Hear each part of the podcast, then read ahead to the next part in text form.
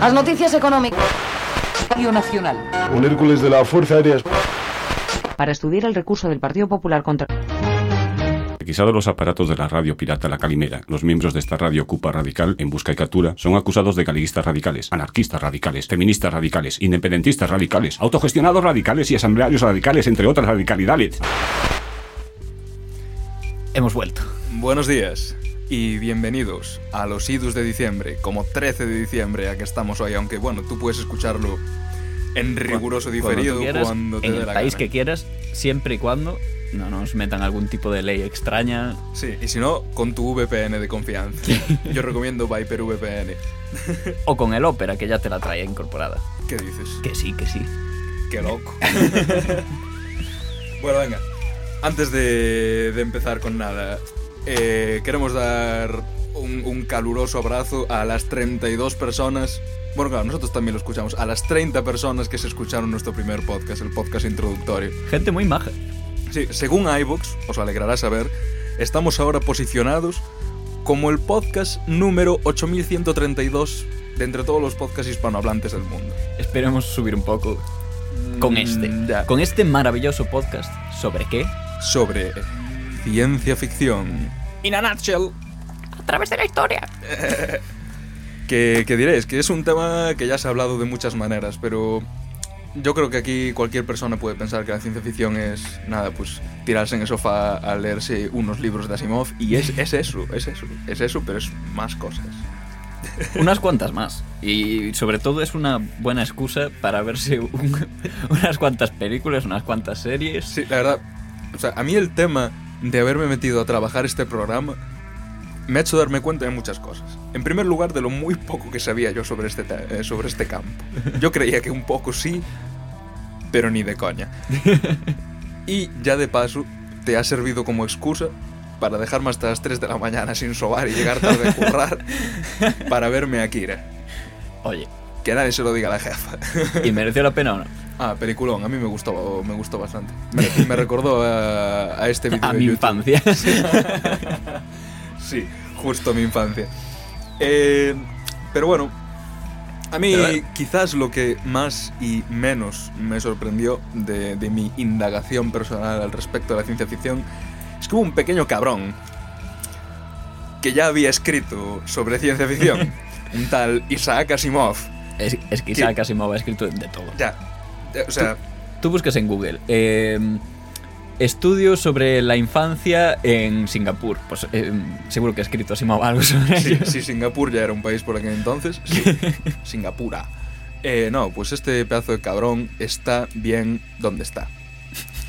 Porque, Muerto. sí, sí, sí, porque ya todo lo que hubo de ciencia ficción hasta los años 50, 60, él ya se lo escribió. Entonces, no- nos estás dejando sin chollo, así Además de que gran parte de, de la producción ya era suya, también escribió sobre la que no era suya. Exacto. Hizo el libro este de la ciencia ficción, de hecho me lo descargué de Libgen. Y es un recopilatorio, si no me equivoco, de nueve o de once relatos de ciencia ficción que cubren como los temas principales, ¿no? Así para hacerte una idea muy general. Y obviamente, pues se incluye a sí mismo. Porque, a ver, el tío era bueno, pero lo que no era era humilde. Ya. Y. A ver, lo entiendo, ¿no? Si eres Isaac Asimov estás escribiendo sobre ciencia ficción, no mencionarte a ti mismo. Es como, a ver, ¿somos tontos o qué? Que el tío, eh, una, una cita que, que descubrí suya bastante nueva que yo no... ¡Qué temazo! ¡Qué temazo! El aleatorio de esta playlist que hemos hecho para, especial para este programa, la verdad es que Sí, probablemente haremos de pausas. momento está dando buen, buen resultado. Con dos canciones. Probablemente iremos haciendo pausas para comentar el tema, pero bueno, todo el mundo sabe qué es esto. De todo sistema solar tenemos un Bueno, satélite calimera. ciencia Bueno, ficción. Sí. Tiene eso- dos de mis cosas favoritas: ciencia y ficción. Sí, sí, sí que las tiene. y ya antes de empezar, ¿cuál va a ser nuestro plan para, para- abordar este rollo? Yo creo que así un orden cronológico muy poco estricto. El problema de esto es que, como ya veréis en, un futuro próximo, que esta movida se vuelve muy loca con los años. La gente, a la gente se le empieza a ir la olla y a- acaba de ser. pasa de ser un solo género a ser una especie de campo con un montón de Sí, variantes. Cada Polinizaciones cada, cruzadas. Sí, cada etapa anterior se convierte en un género nuevo. Se mezclan entre ellas, salen nuevos autores, cada país también mete Sí. su cultura de una forma diferente. Es una locura. Es una endogamia cultural y literaria que no te puedes creer. De hecho, tenemos una lista por ahí porque a mí el afropunk, ¿cómo era? Eh, Afrofuturismo. Afrofuturismo. Me parece. Bueno, no, no, no- no nos vamos a adelantar. Eh, pero vamos, que lo que intentamos es un poco ver cómo es el desarrollo de la ciencia ficción en diferentes países, diferentes épocas. Y sobre todo no olvidarse de que está relacionada tanto con la cultura del momento, eh, con los eventos del momento, las guerras mundiales, tal, tal. y sobre todo con el- los avances científicos Claro, la con la concepción que tiene la gente de lo que es el avance científico del momento, si es algo positivo, si es algo negativo, si es una bomba que nos va a exterminar a todos o si son avances que nos van a hacer vivir en la utopía. ¿No? Y eso se va a ir viendo por el camino, pero bueno, al grano. Vamos a, a ir introduciendo aquí. ¿Qué, qué, qué onda con la ciencia ¿Qué- ficción? ¿Qué, es, esto? la ciencia ficción? Pues a ver, pues a la gente ya de, desde tiempos antiguos, desde que empezó esto de escribir sobre movidas, le gustaba especular. le gustaba movidas. decir, eh, pues eh, a lo mejor los rayos es un señor que vive en las nubes. Y, y que cuando corre mucho, pues se escuchan truenos y crea rayos. Pues, unos señores, y lo veremos además próximamente, eh, bastantes señoras, de hecho una de las principales precursoras del género, como veremos dentro de muy poco, es Mary Shelley, la creadora de Frankenstein, eh, empezaron a escribir este tipo de especulación desde un punto de vista científico, o de la, como hemos dicho, de la visión que tenían ellos de la ciencia en ese mismo momento.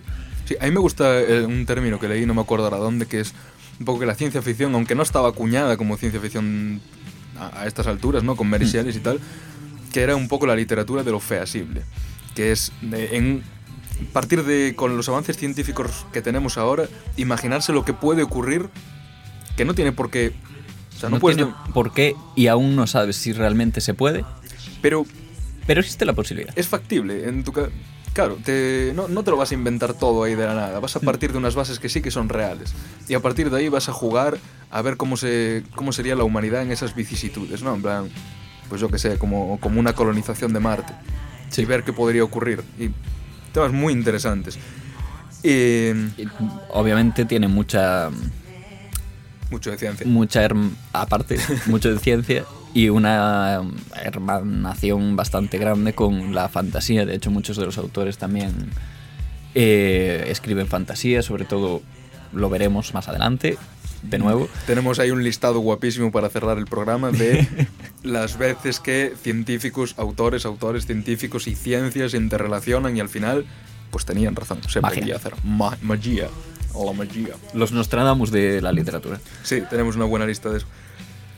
Eh, nada, hay una variabilidad de temas increíble, igual que se tratan cada, prácticamente... sí o sea cada rama de la ciencia tiene su propia etapa o su propio subgénero pasamos hay- de viajes eh, espaciales y en el viaje espacial pues ya tienes que tener en cuenta física eh, astro Logía Astronomía. y luego nomía. astronomía y astrología eso es cierto hay mucha pues debido a su hermana con la fantasía hay mucha Muchas cábalas y... Sí, mucha, mucho beber de, de textos religiosos, a lo mejor desde un punto de vista científico, pero sí que se nota una influencia en muchos textos de, de mitología griega o de cualquier tipo de mitología, en el sentido de que nombres de planetas o cosas así, o grandes seres cósmicos, espaciales, que son como dioses, etc.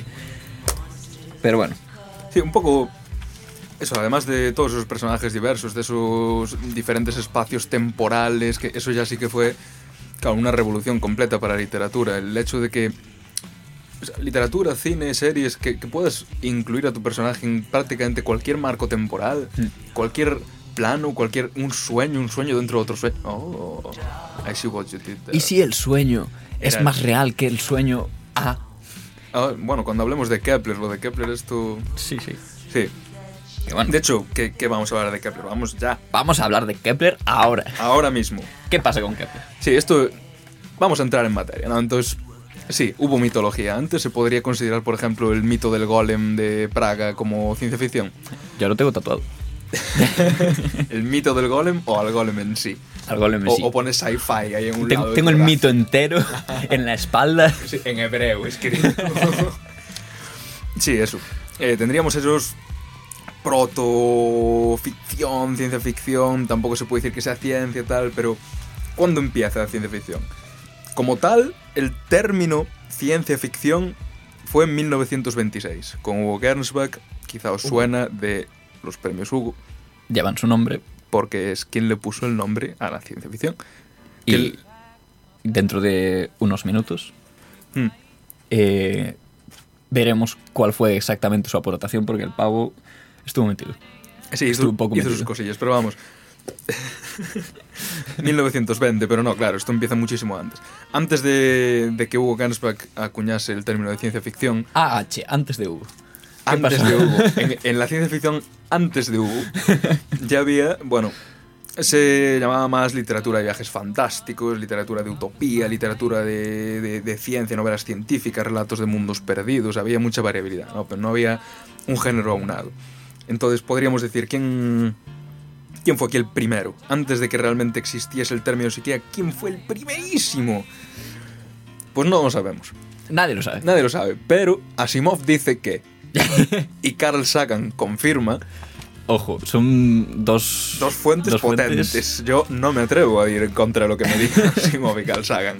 Si alguien se atreve, que, que nos mencione ahí en Twitter o algo, porque yo. según Asimov y según Carl Sagan, el primero sería Kepler. Kepler. Kep- Ke- el mismo Kepler, Kepler escribiendo ciencia ficción. Johannes Kepler. Ese. Sí, Kepler, figura clave en la revolución científica. eh, ahí por el año. Estamos hablando del 1620. O sea, un par antes, no, pero 1620. Y. Eso, era un astrónomo matemático. Bueno, a ver, el que no conozca a Kepler, que se vaya a la Wikipedia, fuente fiable siempre. Sí, probablemente de las fuentes más fiables de la historia. ¿De dónde El creéis que pavo- ha sacado todo esto?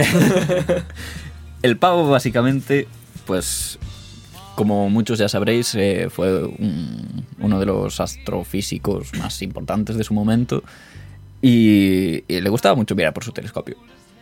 Le gustaba bastante. Y a raíz de todo esto, de mirar por su telescopio, dijo, ¿What if? What- what What if? if? Que es básicamente el concepto principal de la ciencia ficción. What if? Y de ahí viene la, la primerísima obra de ciencia ficción, que sería, según Sagan y Asimov, Somnium. Somnium de Kepler en, el, en 1634. Sí, que es un... Yo no me la he leído. Originalmente estaba en latín. Nosotros intentaremos poneros el, el PDF, porque obviamente ya es está abierto. for free. Está- pues no va a estar for free 500 años después. que van a venir aquí los tatara, de Kepler a, a solicitar. Yo estuve enfrente de la casa de Kepler. ¿Y qué tal está? Pues, la verdad, bien. O sea, no estuve dentro, pero se ve que. Supongo que para la época no vivía mal el pavo. Aunque. a raíz precisamente de este, de este escrito que hizo, que es eh, un relato sobre un sueño, de ahí el Somnium, en el que va a la luna. Un delirio, de hecho. Sí, eh, está ahí como que no se sabe muy bien. Bueno, al final se sabe que es un delirio febril. Mm. Él se despierta, de hecho, ¿cómo era? Como que iba con una ropa blanca o algo así y luego descubría en el sueño que estaba en pijama en su cama. Básicamente, lo que pasa en este Somnium es que el personaje de Kepler, que es, es Kepler, aunque no es Kepler en el, en el relato, pero es claramente Kepler, Eh, se va con su madre. a la luna gracias a su madre con movidas de brujería ahí metidas, ya entramos en ese paralelismo con la fantasía. Sí, y con la astrología, porque es eso. Mm. eh, se va con una especie de conjuro durante un eclipse solar. Sí. Que se supone que hacen ahí como un salto a- hasta la luna. Bueno, muy, muy interesante. Y el tío, para esto, para este relatillo, pues se dedicó a estudiar muy seriamente los movimientos lunares y terrestres y sus órbitas como tal, y da una descripción bastante acertada de cómo se ve la Tierra desde la Luna.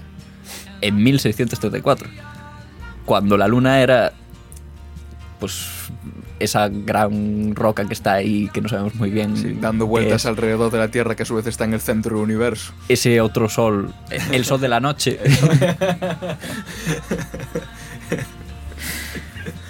Sí, Y- bueno, curiosamente, a mí me gusta un poco el final de todo esto, ¿no? O sea, es porque finalmente a Kepler, bueno, a la madre de Kepler, se la acusa de brujería a raíz de este, de este relato.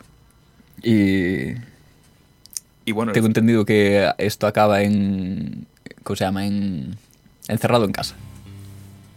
encerrado en casa, Sí, ¿no? No, no le habían hecho. ¿Cómo se llama? solo en casa. No, solo en casa no. Eh, lo de cuando estás en la cárcel, pero te dicen, bueno, te dejamos estar en la cárcel, pero en tu casa. Ah. Ah, eh, arresto domiciliario. Arresto domiciliario.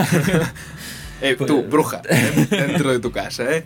Nada de irte a la luna ni movidas del estilo. Pues sí, ese sería el, el primer, la primera obra realmente de ciencia ficción por Kepler. Aunque a mí me gustaría aquí hablar de Thomas More. Thomas More. Tomás Moro, que bueno, ya tiene coña, ¿no? Porque es Tomás Moro, porque él escribía en latín, entonces él era Thomas Como More. renacentista. Era Thomas Moore, británico, que luego lo pasaría en latín, que no sé cómo es. en Thomas la- Morus. Thomas Morus. Thomas Thomas. Morus. Y luego la traducción en castellano, Tomás Moro. aunque no es ni Moro ni nada por el Ni estilo. Tomás. Bueno, Tomás. Pues Y- eh, este señor. Sí, este escri- señor escribió Utopía, pues. cie- 100 años antes que, que Kepler, aunque era un rollo más como de. O sea, parte del libro era como unas directrices sobre cómo llevar una sociedad utópica. Sí. Es. Literalmente lo que entendemos por utopía viene de aquí, obviamente. Y. Y sería el nacimiento del género utópico, del distópico y de todo lo que vendría después en ciencia ficción. Pero claro, esto obviamente viene con cierto estudio de eh, cómo debería funcionar la educación, cómo debería funcionar la política en este mundo perfecto. La distribución de, viven- de viviendas. Algunas ideas están un, un poco locas.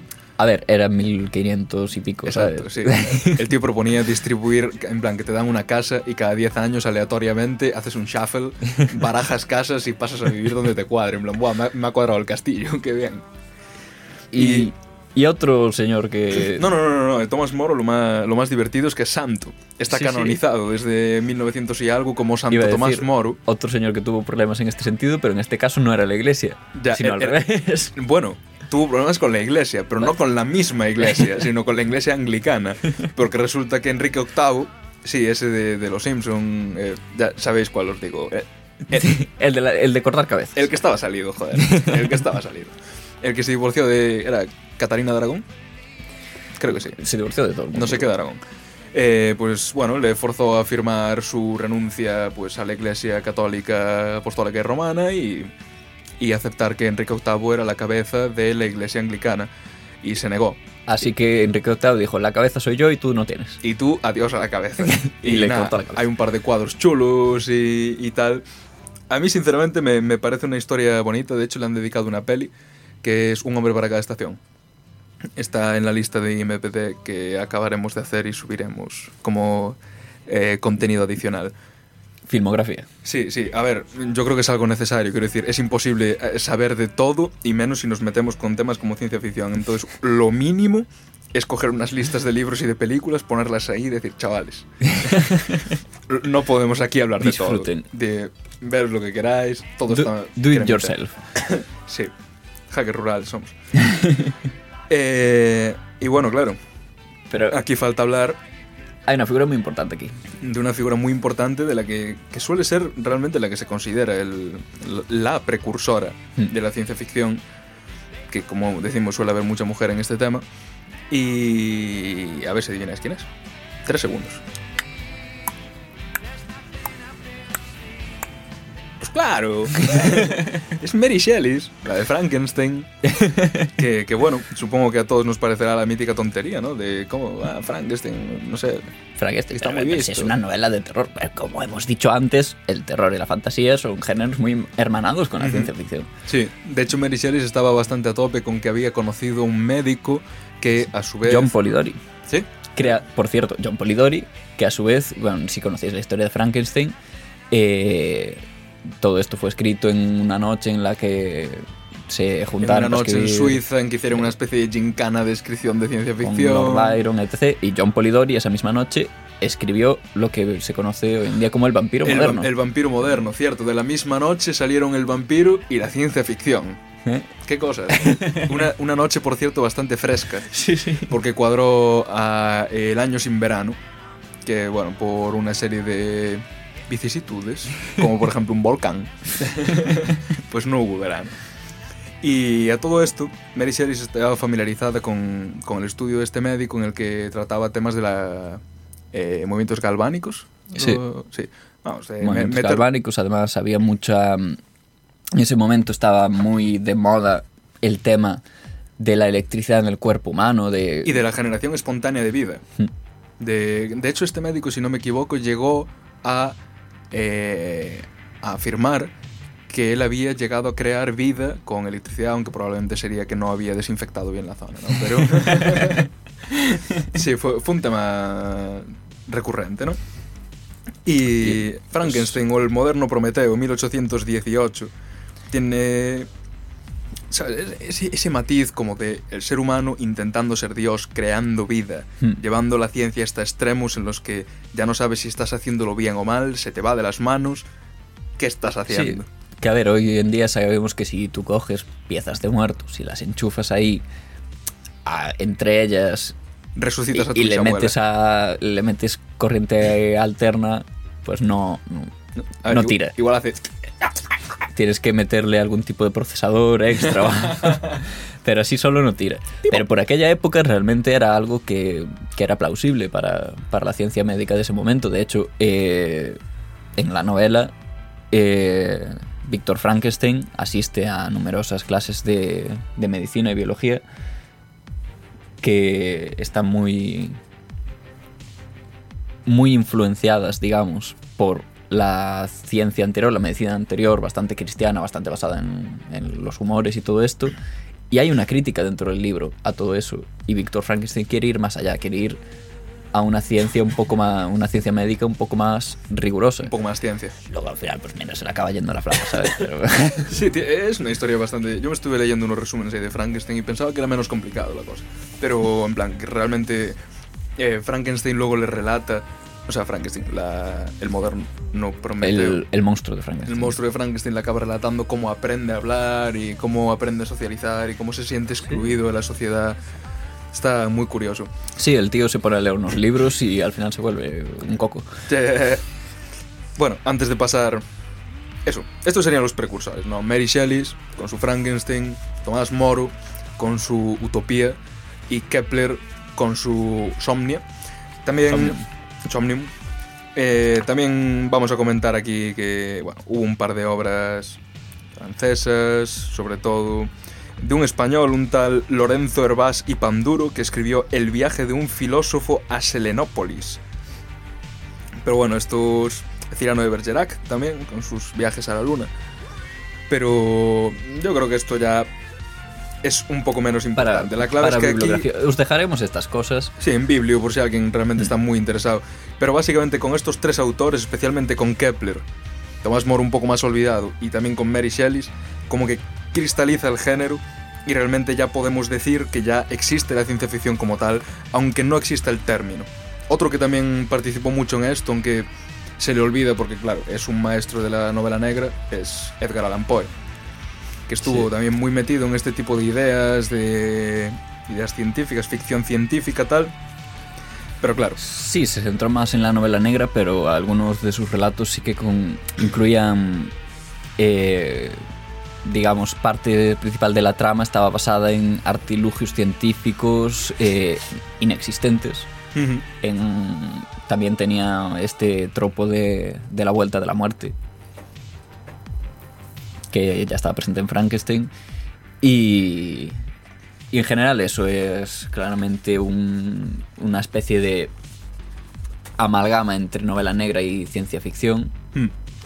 que años después pues ya empezaría a cobrar un poco más de sentido. Eh, años después, ahora es cuando entramos, cuando ya tenemos este género tan cristalizado, que ya tenemos como unos pequeños referentes anteriores, es cuando entran los... Uy, qué temazo. Solo súbelo un momentín. En In Memoriam, Chris Cornell se suicidó hace dos años. El de Soundgarden. Y también estaba en... eh, bueno, otro grupo que no me sale ahora el nombre. Puedes bajarle ya otra vez. Una vez cristalizado este género, pues ya vamos con los clásicos, con Verne y con Wells. No confundir con Welles. Wells. Hablaremos de eso Ya, ahora. hablaremos de eso ahora mismo. Verne y Wells ya digamos que son los, los archiclásicos, los que en 1900 era la, la panacea. Todo el mundo conocía a Verne, todo el mundo conoce a Verne y todo el mundo conoce a Wells. Pero ¿cuál es la característica más esencial de que, que tenían? Pues un poco en esa época, ¿no? Estamos hablando Estaban aquí de- pasando cosas en esa época. Sí, bastante. O sea, hasta ahora hablábamos de, de unos márgenes muy amplios, ¿no? En plan, eh, Tomás Moro, mil- 1500 y algo, Kepler, 1600. Sí, eh, siglo XVI, siglo XIX, hay claro, eh, variación temporal, son varios 300 movimientos sociales. años de, de no prestarle atención a este rollo y que, bueno, hay varias obras que puedes considerar, pero realmente pues no está tan hilado a la época. Simplemente son obras sueltas. Aquí ya no, aquí ya neocolonialismo y sobre todo la época de los grandes inventores, de los grandes exploradores, finales de 1800, muy principios de 1900. Thomas Alva Edison, con sus, leo aquí, 1093 patentes suyas y no tan suyas. Sí, le gustaba un poco coger ahí. Uy, que no tienes esto patentado. Mm, vaya, qué pena. Vaya, Resulta vaya, que. vaya. Igual alguien te la patenta mañana, no te preocupes. Pero claro, por esa época Thomas Alva Edison estaba un poco considerado como un, como un héroe, como Sí, el, el héroe, el inventor desde- moderno. Desde un punto de vista de la prensa y todo esto, se le vendía bastante. Y a ojos de la cultura popular estadounidense, sobre todo, era, era esa figura del, del gran inventor, el ingeniero que sabe todo lo que hay que saber de ingeniería y va por la calle y te dice, "Uf, voy a llegar tarde, me, me hago una moto aquí con piezas de... No, que el, el primer invento patentado de, de Thomas Alva Edison era un contador de votos. Flipa. Con dos botones. Con- Sí y no. Oye, pues está bien. Pero también eh, eso que, que- que acabo de leer, no, no solo los inventores, sino también los exploradores. Mm. Que eso es algo que ahora... Quiero decir, Ya- ya- ya si, eres explorador, ¿a dónde te vas? Al espacio. Al espacio. Que lo Vale. trataremos un poco más adelante. Vale. Pero si eres explorador, ¿a dónde te vas? ¿Te vas al fondo marino? ¿Te vas al espacio? Porque Sí. entonces todavía había cosas por explorar. Pocas. Pero alguna había. Y ya luego, pues los polos. Que es que la verdad, llegar a ser explorador en la última época tuvo que ser un coñazo. Porque llegar ahí. Bueno, esto es la Antártida. Vamos a ver si hay algo. No hay- no había nada. Spoilers, no había nada. No, vayáis, no hay nada. Ahora hay estaciones de investigación. y cada vez hay menos. Ya. Menos Antártida en general, quieres decir. Sí, sí, sí. vale. Eso, aquí es cuando entramos ya de lleno con, lo que van a ser los grandes literatos de la ciencia ficción, que es primero Julio Verne, H.G. Wells, un par más ahí y un checo. Prim- Primero, Verne. Verne estaría ahí ubicado por 1850, 1860, lo que viene siendo centro y finales del siglo XIX. Y nada, escritor, poeta, le dio a todo. El tío era, era listo y sobre todo estaba... que iba a ser fiscal, ¿no? Ni puta idea. Sí, o sea, Sí. se lo considera uno de los padres de la ciencia ficción, ¿no? Junto con Wells y con Gernsback.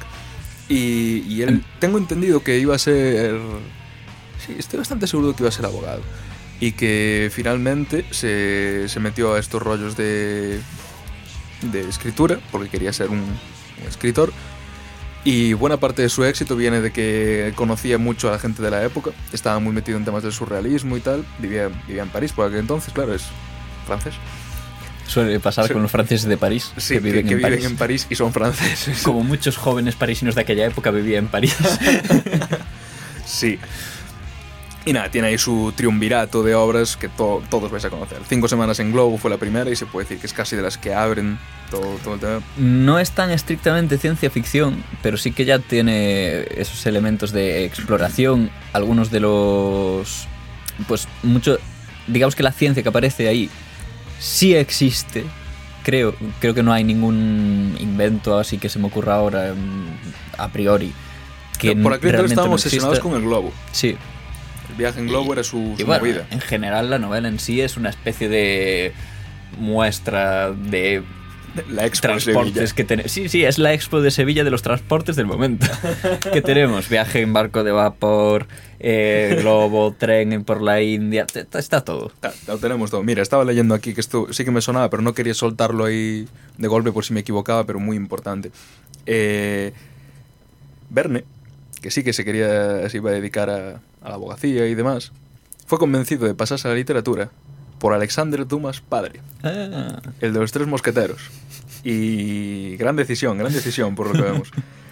Eh, la isla misteriosa escribió también No confundir con la isla del Doctor Moreau, que es, Que me es pa- me pasó. del otro. Sí, me, me pasó. Pero sobre todo este Verne lo que estaba era muy metido en, en el bibliotequeo, en conocer a los científicos de la época. Y era un momento de, de auge de la ciencia. Estaba muy bien considerada. A, a Verne lo que le molaba era mandar gente a sitios. A ver, ¿qué sitio puede ser el más complicado? El centro de la Tierra, el fondo del mar, la luna. La luna. ¿Hay Pues, algún sitio más? A mandar peña ahí. ¿Cómo la mandamos? Pues no sé, voy a estudiarlo un par de añitos y te escribo un libro sobre ello. Venga. Y De- curiosamente, De hecho, sí. el, lo- tema, el lo- tema de la luna, eh, quiero decir, por aquella época no, no existía lo que conocemos como física de cohetes ni cosas así. No se sabía cómo mandar algo fuera de órbita. Este tío dijo, ¿y si cogemos un cañón Y lo hacemos más grande. y lo hacemos más grande y hacemos una bala gigante? O sea, con forma de bala, es decir, de cohete, con gente dentro. Como un autobús, pero con un cañón. Y caga, pum. Y para arriba. Y la NASA pues dijo, años Buena idea. después, me mola tu rollo. Ya. Eh, dato importante, eh, que ya lo íbamos a hablar más tarde, pero Verne prácticamente acertó en su libro dónde se iba a lanzar eh, la primera misión espacial tripulada. Cabo Cañaveral. Cabo Cañaveral. En realidad propuso un sitio cercano en, en Florida, pero bueno, también hay que pensar que la NASA barajó varios sitios, pero concretamente los sitios que barajaba eran sitios que Verne ya había barajado 100 años antes. Bueno, no 100, pero casi. Principalmente por cercanía al Bueno. Ecuador, clima, tal. Sí, Sí, 100. 100. Sí, sí, 100 años. Joder, eh, está hecho todo un profeta, un visionario.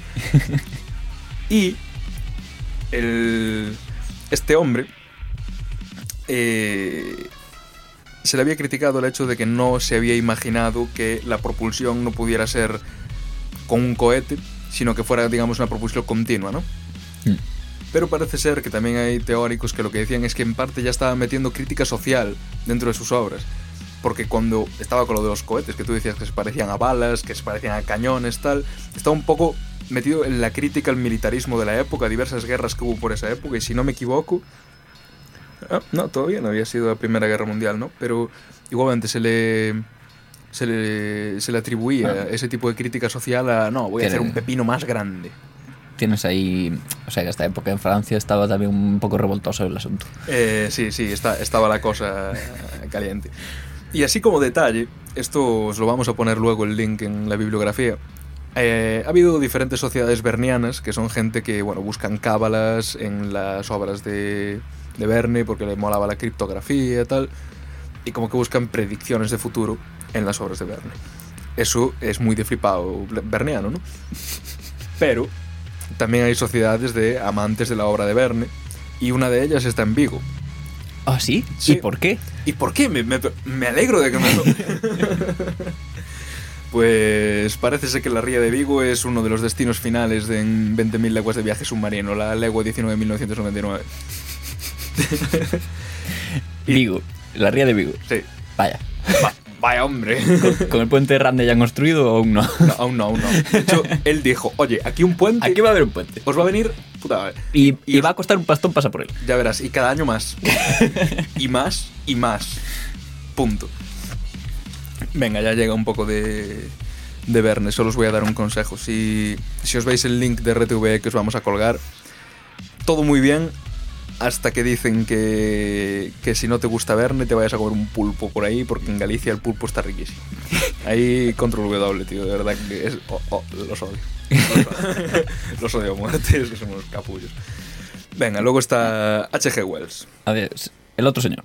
El, el otro señor que no es Verne, H.G. Wells, que, que era británico en vez de francés, que raro. Qué raro que haya un británico y un francés. A nivel histórico nunca pasó. No, nunca La jamás. primera. Y nada, este se metió a todo, novelas, cortos y sobre todo es el que más mete movidas de crítica social, sátiras, tal. ¿Qué te puede sonar de él? La máquina del tiempo. La máquina del tiempo es de, de H.G. Wells. Isla del Doctor Muro, que probablemente no te suena de nada, salvo del capítulo de Los Simpson Eh. en el que el Doctor Hibbert hacía una isla llena de peña mezclada con animales y... Pero conservar el chaleco. Aún me queda algo de dignidad. Uy, una uña. Es una uña del pie. Sí. ¿A qué juegas? A comerme a Maggie. Chachi, no estaba tan delgado desde el Insti. Sí, ese. Y también la Guerra de los Mundos, que a esto es a lo que íbamos. G HG, no GH. HG Wells escribió la Guerra de los Mundos y su casi tocayo, Welles, Orson Welles. Orson Welles, Orson Welles. que quizás, quizás os suene, porque hizo una adaptación radiofónica de la obra de su homónimo eh, y la hizo pues unos, creo que 60 años después. Hablamos después de esto y causó, causó furor, ¿eh? Causó... Fue una obra Sí, se ve que lo petó, lo petó. ya, ya hablamos después de la Guerra de los Mundos en radio. Esto es Mus.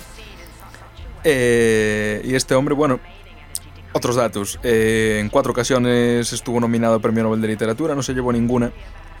Y era biólogo. Importante. Esa gente, buena gente. Biólogo con diabetes. Biólogo y diabético. No sé qué es más importante. pues eso. Eh, Aquí tenemos este a los hombre- clásicos, Verne sí. y Wells. Pero hay otros.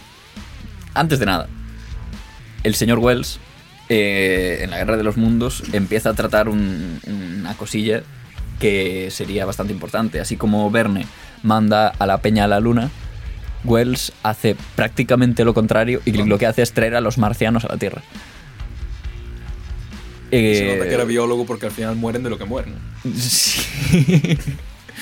y, y bueno, No. a través de, de la historia de la ciencia ficción, la percepción precisamente también de la Luna y de Marte cambia bastante de la Luna antes por el tema de que está más cerca, se explora antes y, su, y la percepción más científicamente correcta, digamos, eh, de la sociedad general llega antes y se abandonan bastante bastante pronto las ideas de pues los lunis viviendo en la luna, básicamente. Lunáticos o, o luneros o como quieras llamarlo.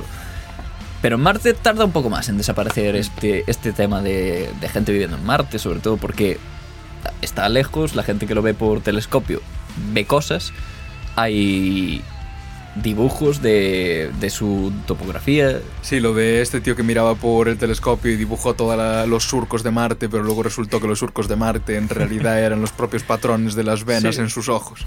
Sí. Oh, Y, pobre hombre. y bueno, pues eh, Marte es el planeta rojo llamado Marte por el dios de la guerra, Marte. Así que era el planeta perfecto para crear una raza alienígena belicosa. Así, así lo vemos también en, en el marciano de los Looney Tunes. ¡Qué bueno! Eh, hostia, el primer Mandalorio. bueno, ya para cerrar esto, porque ya, ya está, estos son los míticos, son Verne y Wells. Y de hecho Wells menos, si me apuras. Verne. Pero eh, un par de personas más se animaron a escribir ahí ya cuando la ciencia molaba. Dijeron, bueno, yo también sé escribir otras cosas. Entonces Sir Arthur Conan Doyle, el, el mítico de Sherlock Holmes, pues también se animó. Un par de obras, no nada muy salientable. Y Dickens, Dickens parece ser que hizo una novela toda centrada en torno a una persona a la que le da un casi eso, un ataque de combustión espontánea, que últimamente se habla poco de eso, pero Que por cierto, igual sería demasiado cuarto milenarista el programa, pero igual podríamos llegar a hacer en algún momento algo un sobre la programa de las combustiones espa- espaciales. y nada, a mí también me gustaría eh, mencionar a un hombre porque me, me hizo mucha gracia, ¿no? Salía en, en- en mogollón de fuentes. Que claro, fuera del ámbito anglosajón, ¿no? Fuera de británicos, bueno, franceses, tal, cual. ¿Qué, qué más hay? Pues un tal Karel, esto está mal pronunciado, ¿eh? Karel Capek, que era un checo que principalmente, bueno, tiene ciertas obras de teatro bastante metidas en este rollo. tal. Es un poco más adelante, esto ya hablamos de 1300, o sea, 1930, 1300, sí, un poco. Y fue el primero en introducir el término robot en su obra. Y resulta que robot en checo significa trabajo duro. y nada, se- eso se basaba en eso- es- esos bichos que hacían el trabajo duro, los robots. Y oye, siempre está bien decir que, oye, hay un checo ahí que escribió algo, no solo Verne. Bueno, eh, Kepler no era checo también. ¿Qué era checo? Creo que sí. No estoy seguro ahora mismo. Bueno, si tuviéramos internet podríamos mirarlo. Con el poder de internet. Lo compruebo ahora, fact check en un momento, pero mientras lo compruebo, eh, voy a recordar que también Mark Twain escribió su novela Un yankee en la corte del rey Arturo, en la que manda un, un, Sí. un vaquero, un, un cowboy, Sí, un cowboy. a la corte del rey Arturo. Sí, sí, sí. Que eso, o sea, es ciencia ficción por el hecho de poder mandarlo al pasado, aunque luego a partir de ahí es una historia de caballerías. O sea, sí, es una ¿sabes? historia de caballerías con revólveres. Sí, con un cowboy. Básicamente. Pero es eso, que si salvas el hecho de el viaje en el tiempo, por el resto es una novela caballeresca. Vale, pues. Eh, Kepler, Kepler, alemán, alemán. pero se movió bastante por el Sacro Imperio. O sea que podría... Residencia, efectivamente, Alemania, Austria y República Checa. ¿no? Bueno, No era checo, pero vivió en Pero vivió por Es que Chequia. cuando te dije lo de la casa de Kepler era porque estuve en Praga y estaba allí. Entonces, ala, qué viajado estás. flipas, ¿eh? Vale, pues ya hemos revisado lo que son los superclásicos. Súper. Y yo creo que va siendo hora de dejarnos de ser puretas y por fin meternos de lleno en cuando el papel empezó a valer mierda y se podía hacer tiradas que... pff, libros para todos. Cuando el papel barato creó eh, una línea editorial y, y una corriente artística nueva por el simple hecho de ser papel barato y costar poco. La época pulp. Pulp, pulp, que sonará... El término es pulpa. Sí, Pulp- pulp fiction. Pulp Pues- fiction, pues se llama así por el pulp. Pulp. Que es la, El- la pulpa de, la pulpa de papel, la, la Mm. pasta de papel para hacer papel de Este mierda. papel amarillento, así como Cutre. muy rugoso y tal, pues ese papel. Ese papel, bien. ¿Y qué pasó con ese papel? Pues vamos a ver. Pero la verdad es que aquí ya nos estamos empezando a meter en unos embolados curiosos. Para lo primero, orientación temporal. Los clásicos acabarían en torno a 1900 y algo. El pulp, bueno, todo esto solapa, obviamente. Sí. Pero el pulp sería periodo de entreguerras, entre Primera y Segunda Guerra Mundial. Sí, y un poco aunque, antes y un poco después también. aunque como veremos, eh, la primera revista se funda en 1882. Mm. Su época de esplendor sería entre los años 20 y los 30. Periodo de entreguerras. Eh, lo que pasa aquí es que deja de, de centrarse tanto en la publicación de libros, que hasta ahora era Verne principalmente y Wells, libros. Sí, que se, que Novela, se, van, que se van a seguir publicando realmente, pero un poco el acercamiento a, a toda la población de, Mm. de la literatura. Aquí lo que se empiezan a crear con este papel de pulpa son revistas. Pero a saco. Sí. Mensuales, Semanales. semanales, anuales, bisemanales, lo que quieras. Diarias. Lo tienes ahí, diarias si quieres también, venga. Todo. y tenemos a Frank Munsey, que... Munsey, Frank Munsey. Munsey. Luego, esto ya estará en nuestro repositorio de... Sí, los nombres los vamos a pronunciar mal, ya no solo en este podcast, en en, general. los siguientes. Sí, yo no sé checo. no sé tú. un poco así, not fluent.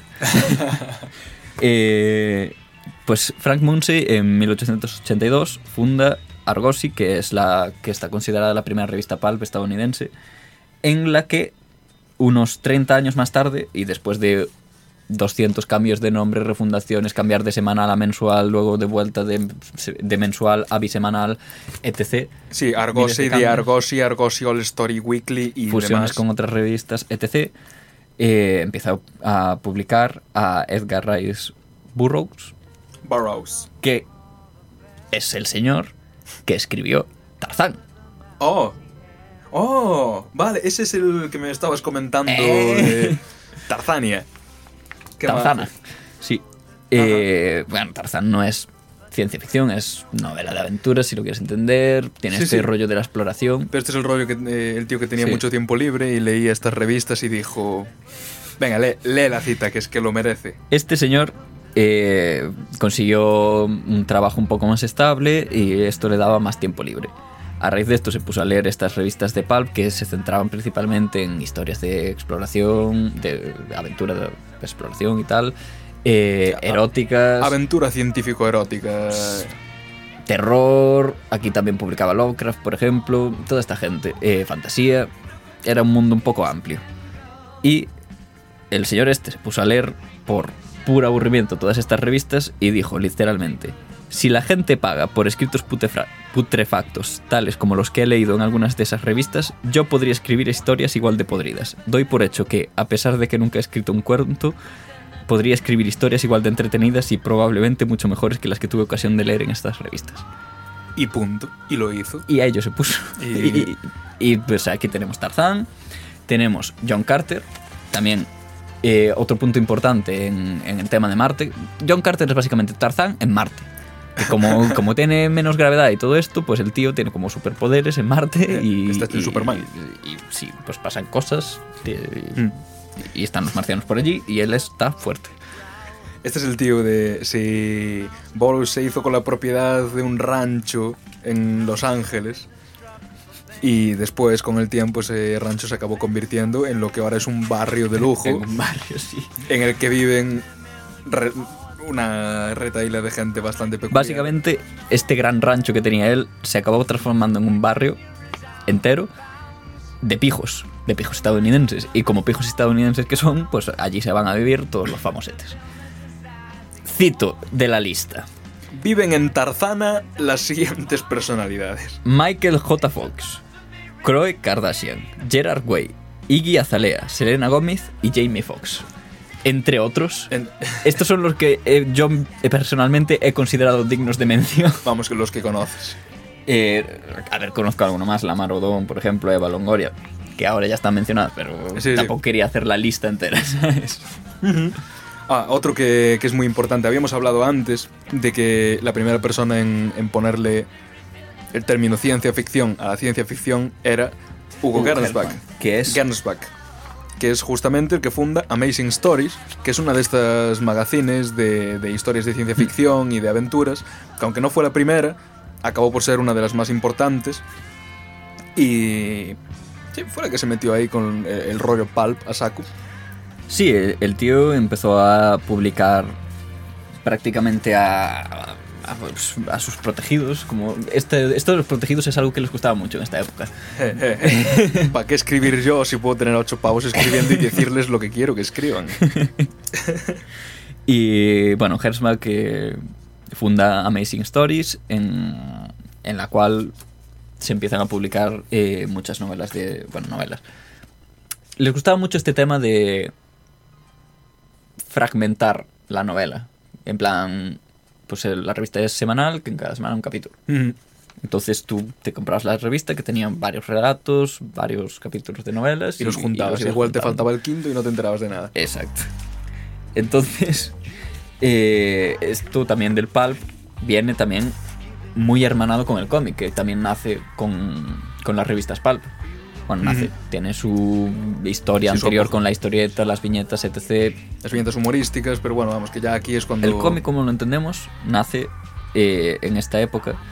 De hecho, es lo que la época en la que se considera la edad del, del- de oro del cómic, con Action Comics en 1938 y el, la gran alza de Superman, Ajá.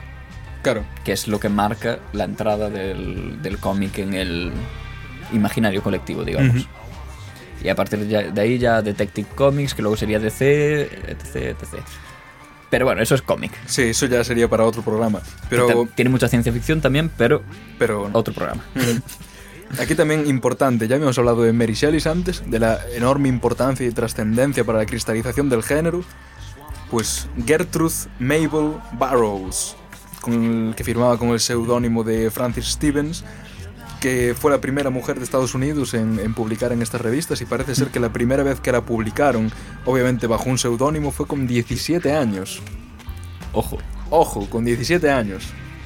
Eh, bueno, eh, realmente de esta vez no fue con un seudónimo, sino con su propio nombre, pero con iniciales. Con inicia- o que sea, no se note que claro, es nombre sería de la mujer. primera mujer que encima firma con su nombre, Sí, solo que con, con un poquito de trick.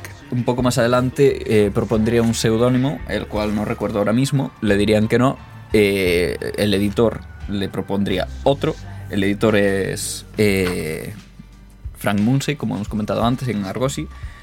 Eh, y eh, el propio Frank Munsey le propondría el nombre de Francis Stevens, que a ella le gustaría bastante y terminaría publicando gran parte de su trabajo bajo este seudónimo.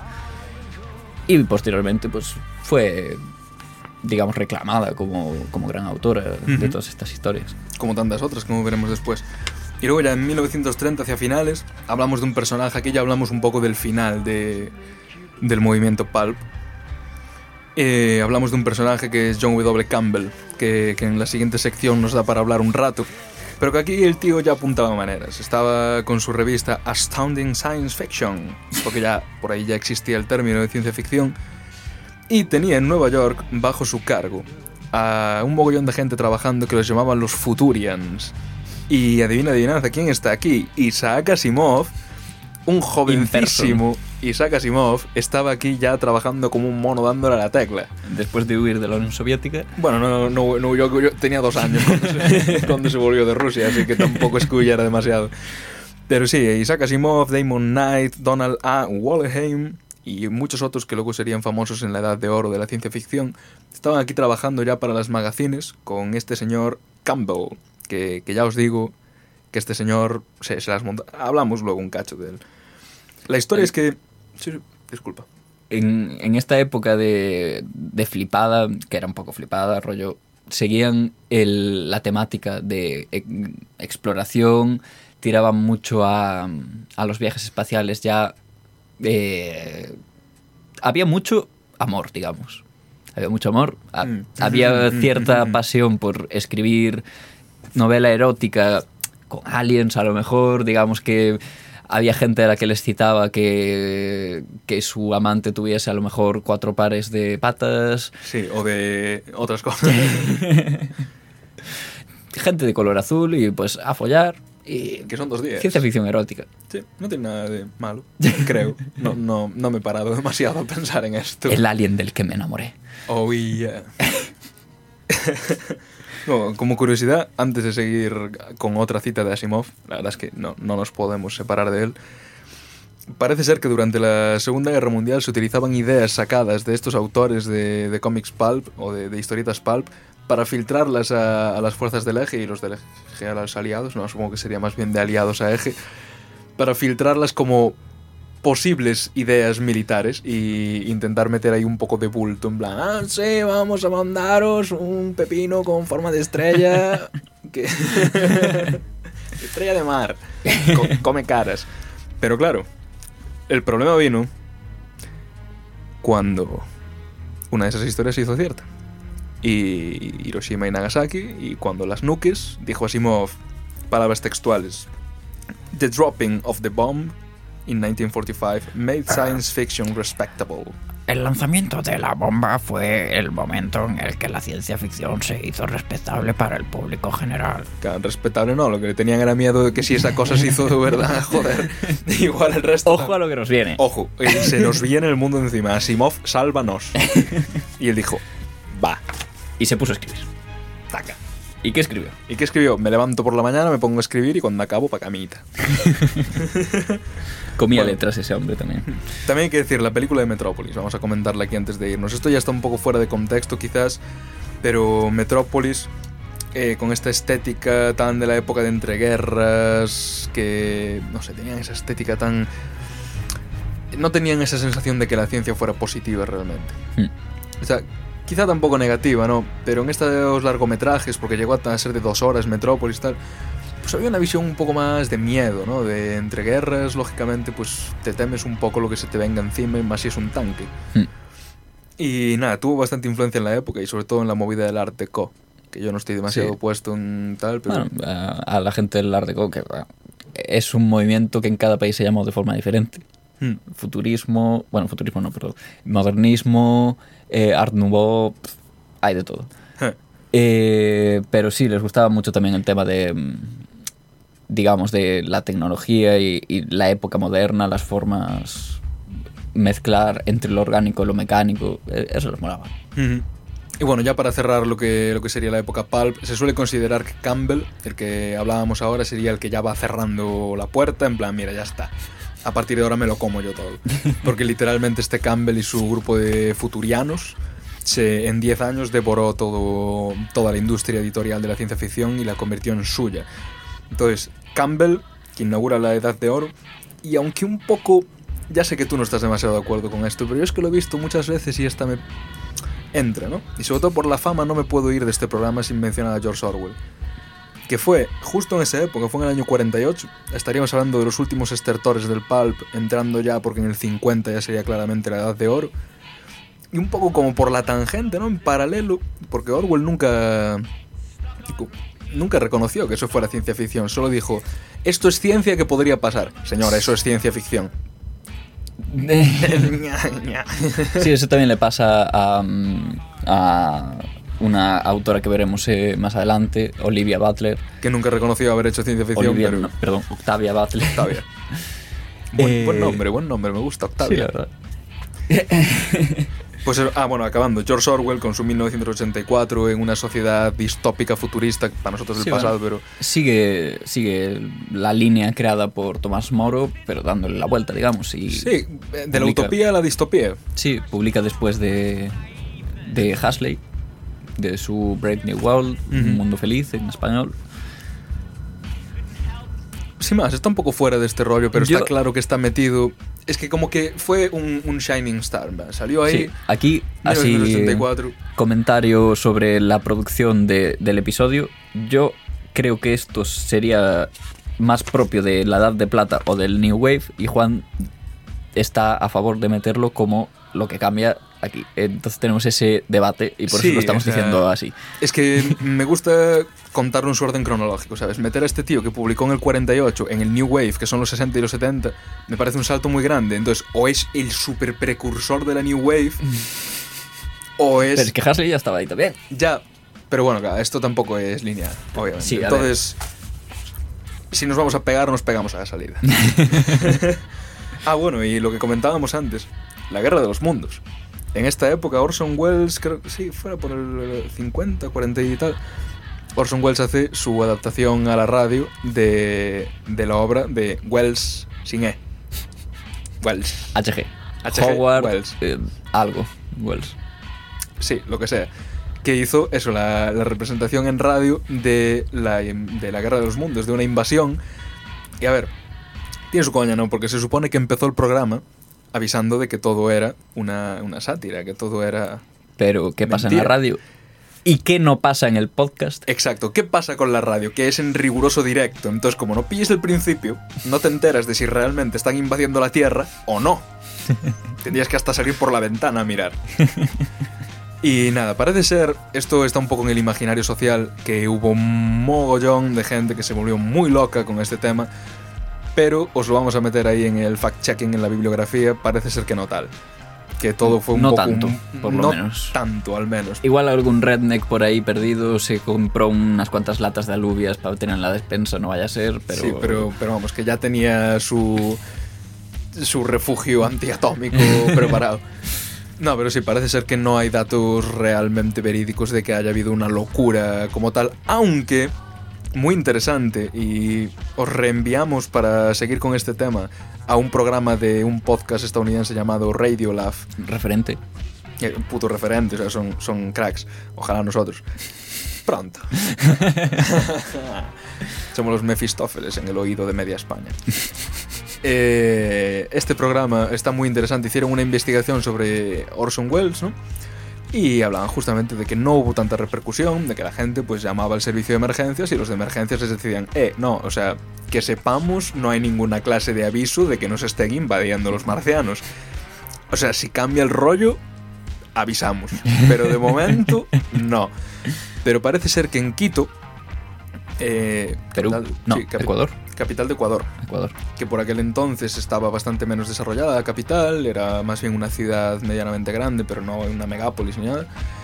Pues que en la radio local hicieron años después una representación, o sea, hicieron exactamente lo mismo y allí sé que se lió gordísima, pero gordísima, de primero saqueos a saco, saqueo a saco. Saqueo, saco. Y después, cuando se enteraron de que todo había sido una bomba- broma radiofónica, sitiaron la radio y, al menos por lo que yo pude leer a partir del podcast y de una investigación ulterior, al menos una persona murió. Porque le prendieron fuego a la radio y tuvo que saltar por la ventana. Y cayó al asfalto y acabó muriendo de, de las heridas de la caída. El poder de la radio. Avisamos. Teman no- a la radio. Sí, no están teman al cuarto poder. ¿Cuáles son los otros tres?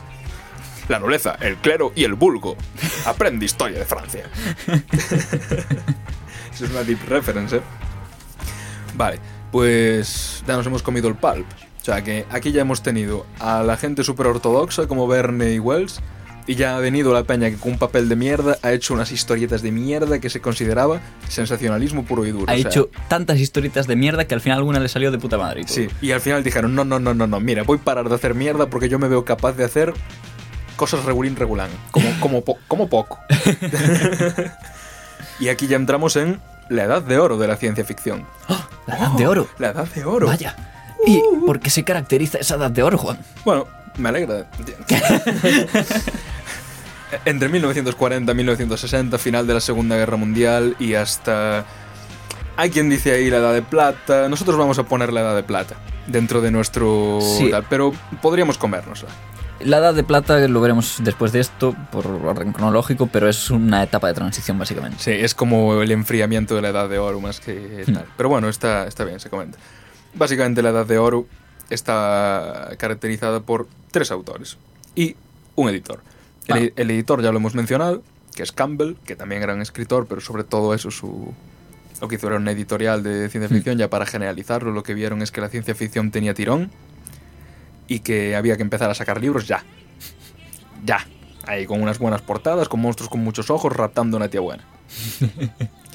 y sus tres Es- autores, Es la época de, de los grandes imperios galácticos, mm, de, de, la saga de Trantor. ¿eh? Bueno, Bueno, de, de toda esta movida de que, que está en el imaginario colectivo cuando hablamos de ciencia ficción, de federaciones galácticas que tienen sus naves y van a planetas del núcleo exterior de la galaxia a hacer misiones, todo este rollo, Edad de Oro. edad de oro, 100%. Es cuando la ciencia ficción era ciencia ficción dura, además. La ciencia ficción de viajes espaciales, de física, de química, de matemáticas. Nada de. Uh, telepatía y control mental y, Y sociología y, y antropología. de- ¿Y qué son esas ciencias? Estudios Por- sociales dentro de la ciencia ficción. Sí, por aquí tenemos que hablar de Isaac Asimov, de Arthur C. Clarke y de Robert Hein- Heinlein. Robert Heinlein, que hablaremos ahora a continuación junto con, Junto, con, Campbell. De hecho, mira, voy a dejar a Campbell para el final porque es el más cachondo. lo definirías como cachondo. Bueno, Eh, sí. A ver, ¿quién sería el primero? Clark. yo creo que vamos por Asimov primero y lo dejamos porque vamos a comentar que As- es que Asimov es Asimov. Ah, Isaac Asimov. Isaac Asimov. Te- Hay un problema con Isaac Asimov. Sí, no tenemos nada apuntado aquí. Porque, porque ya no hace falta. No tenemos nada apuntado por dos razones. La primera es que Si empiezas, no paras. si empiezas no paras. De hecho, por tres razones. La primera, si empiezas no paras. La segunda, ha escrito demasiado. No es inviable, es completamente inviable hablar sobre Isaac Asimov más que hizo cosas. ¿Y qué cosas? Muchas. Pues haremos en algún momento un podcast especial hablando de las cosas Sí. que hizo Asimov, de verdad. Sí, pro- no se probablemente puede- en la siguiente temporada, en el capítulo que hagamos sobre arte, estaría bien ir hablando de, de Isaac Asimov. Porque además es la continuación natural de este, Hmm. de este programa. Pero de verdad que no se puede eh, abarcar Su la- obra. lo que ha hecho. Ya no solo su obra. Su trabajo de ciencia ficción solo no se puede abarcar en un podcast de ciencia ficción. No, y tenemos que hablar de que Isaac Asimov, Isaac Asimov estuvo metido en ciencia ficción, en divulgación, pero a saquísimo, en ficción en general, estuvo metido en temas de historia, eh, todas estas sagas de la historia de Francia, la historia del Reino Unido, la historia de los Estados Unidos en cuatro Egipto. secciones de Egipto, eh, los griegos, y luego, joder, es que la saga de Trantor, que es la fundación, es hacia la fundación, preludio a la fundación, Eh, la primera fundación. Bueno, Fu- fundación y tierra. Fundación e imperio. Segunda fundación. Los límites de la fundación. Y alguna se me escapa. como ya hemos dicho, si empiezas no paras, así que vamos a parar. Solo digamos que ya venía de antes de la época Pulp. Le dedicaron, de hecho, un libro que se llama Isaac Asimov 15 años intentándolo. Suerte que tardó 15 años en lograrlo, porque es que si no ya se nos va de las manos esto. Que tenía como 300.000 cartas escritas este hombre. Que estaba loco. Estaba muy mal. que, que no pensaba, que Solo escribía. Sí. Hola, cariño, ¿qué tal el día? Bien. Muy bien. sí, no, no vamos a hablar más sobre él, salvo que parece ser que Amazon... Era Amazon, era Google, a ver, lo tengo... Eh, Apple. Ah, sí. Eh, que Apple está preparando, al parecer, una serie sobre la fundación. Y no es la, la- la primera compañía que lo intenta. Así que veremos. Veamos cómo sale. Lo último que encontré es que parece ser que estaban rodando alguna clase de escenas preliminares este mismo año en Islandia. En un artículo que hablaba sobre que Islandia se estaba poniendo de moda para rodar y tal. Veamos qué sale de ahí. Yo, yo tengo muchas ganas de ver una serie de la fundación, la verdad. Sí, sobre todo si está bien. Sí, so- sobre todo si está bien. y nada, Asimov luego siguió escribiendo hasta que murió, así que vamos a dejarlo un poco de lado, que ya él mismo se mete el sol cuando le da la gana. Eh, Arthur C. Clarke. Arthur C. Clarke era escritor así futurista, inventor, muy metido en movidas de exploración, tal. Se lo llama popularmente como el profeta del espacio, porque es el de escritor y luego la adaptación cinematográfica de 2001, Una odisea en el espacio, que pues es eso. O sea, Sí, aparte del tema de, del espacio, del cómo mueve su, la física de las naves, eh, le preocupa bastante el tema de que sean cálculos, no, tampoco precisa, digamos, los cálculos, ¿no? Pero el hecho de la órbita geoestacionaria, que lo hablaremos al final, Sí. en las grandes predicciones, sí, el tío estaba muy Y- metido en hacer las cosas como tienen que ser. y ya solo, hacerlas bien. y ya solo en 2001 pues vemos cómo trata temas de, de viaje espacial, eh, de estaciones orbitales, de eh, robótica, de inteligencia artificial en, en un mismo libro. Y, y no hay que olvidar que estamos hablando de 1968. Ujú. O sea, no, no era precisamente tan, tan tarde, ¿no?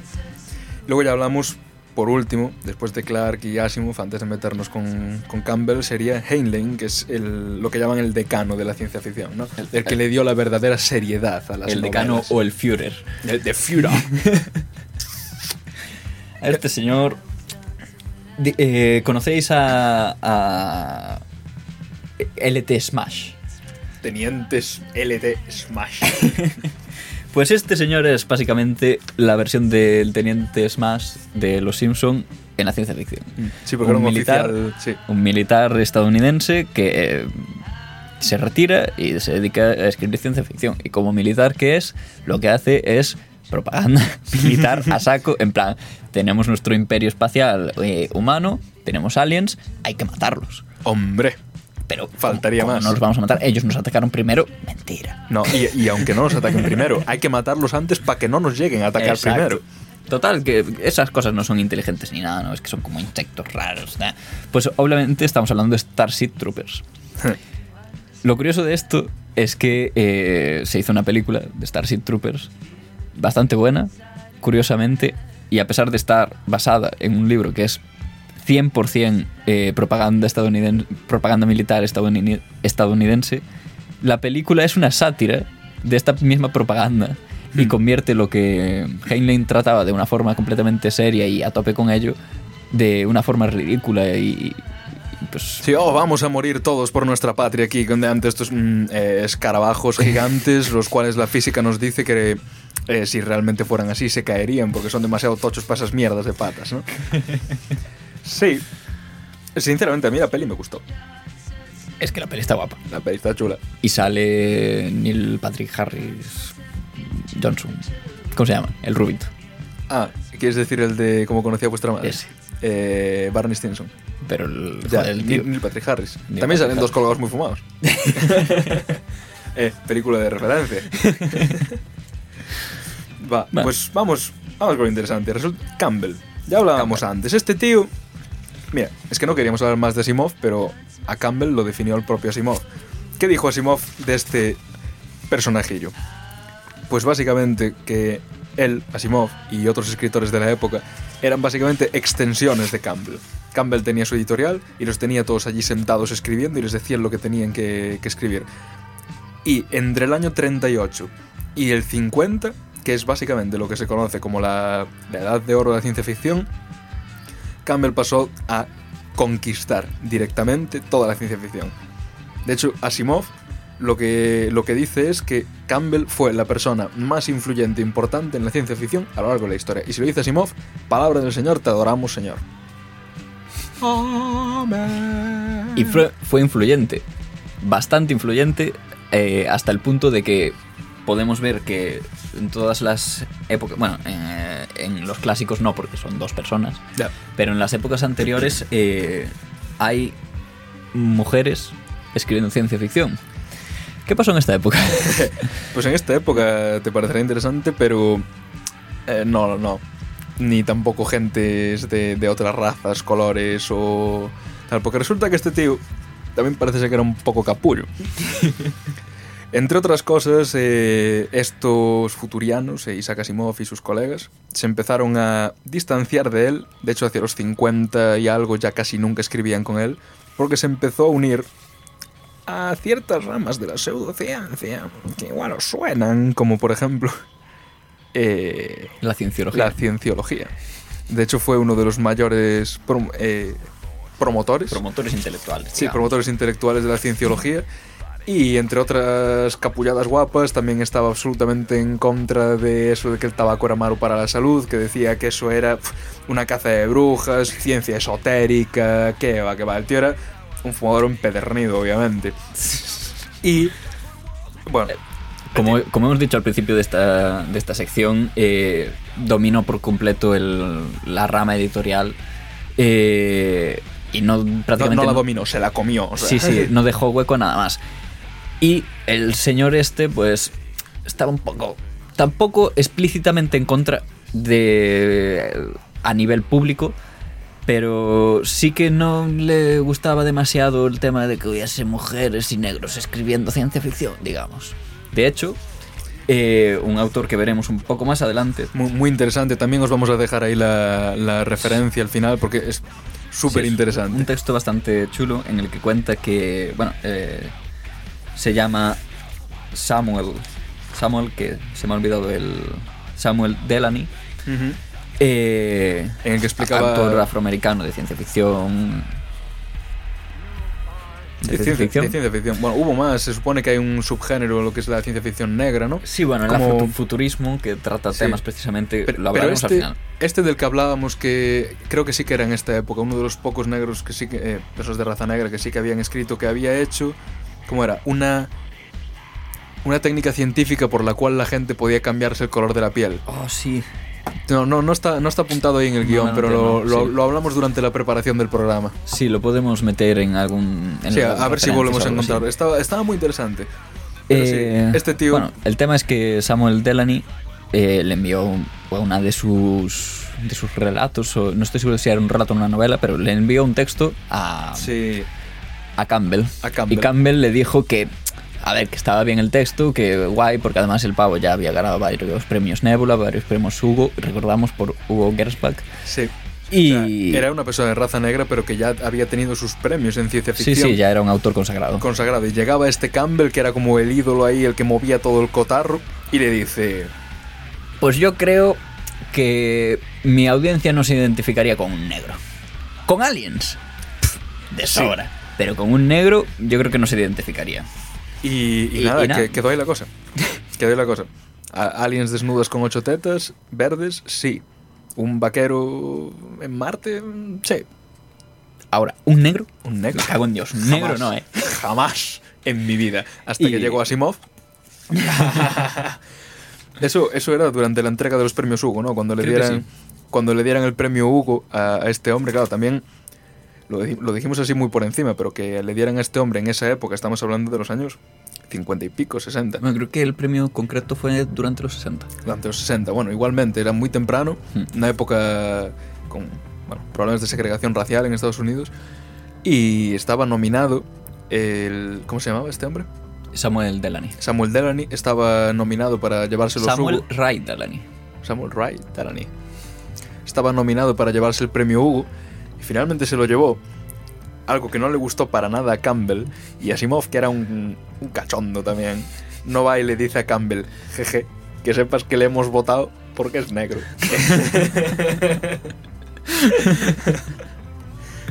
Bien hecho. Lo cual Delany no le hizo demasiada gracia tampoco. Ya, se has hecho cuatro trujas ahí, una detrás de la otra.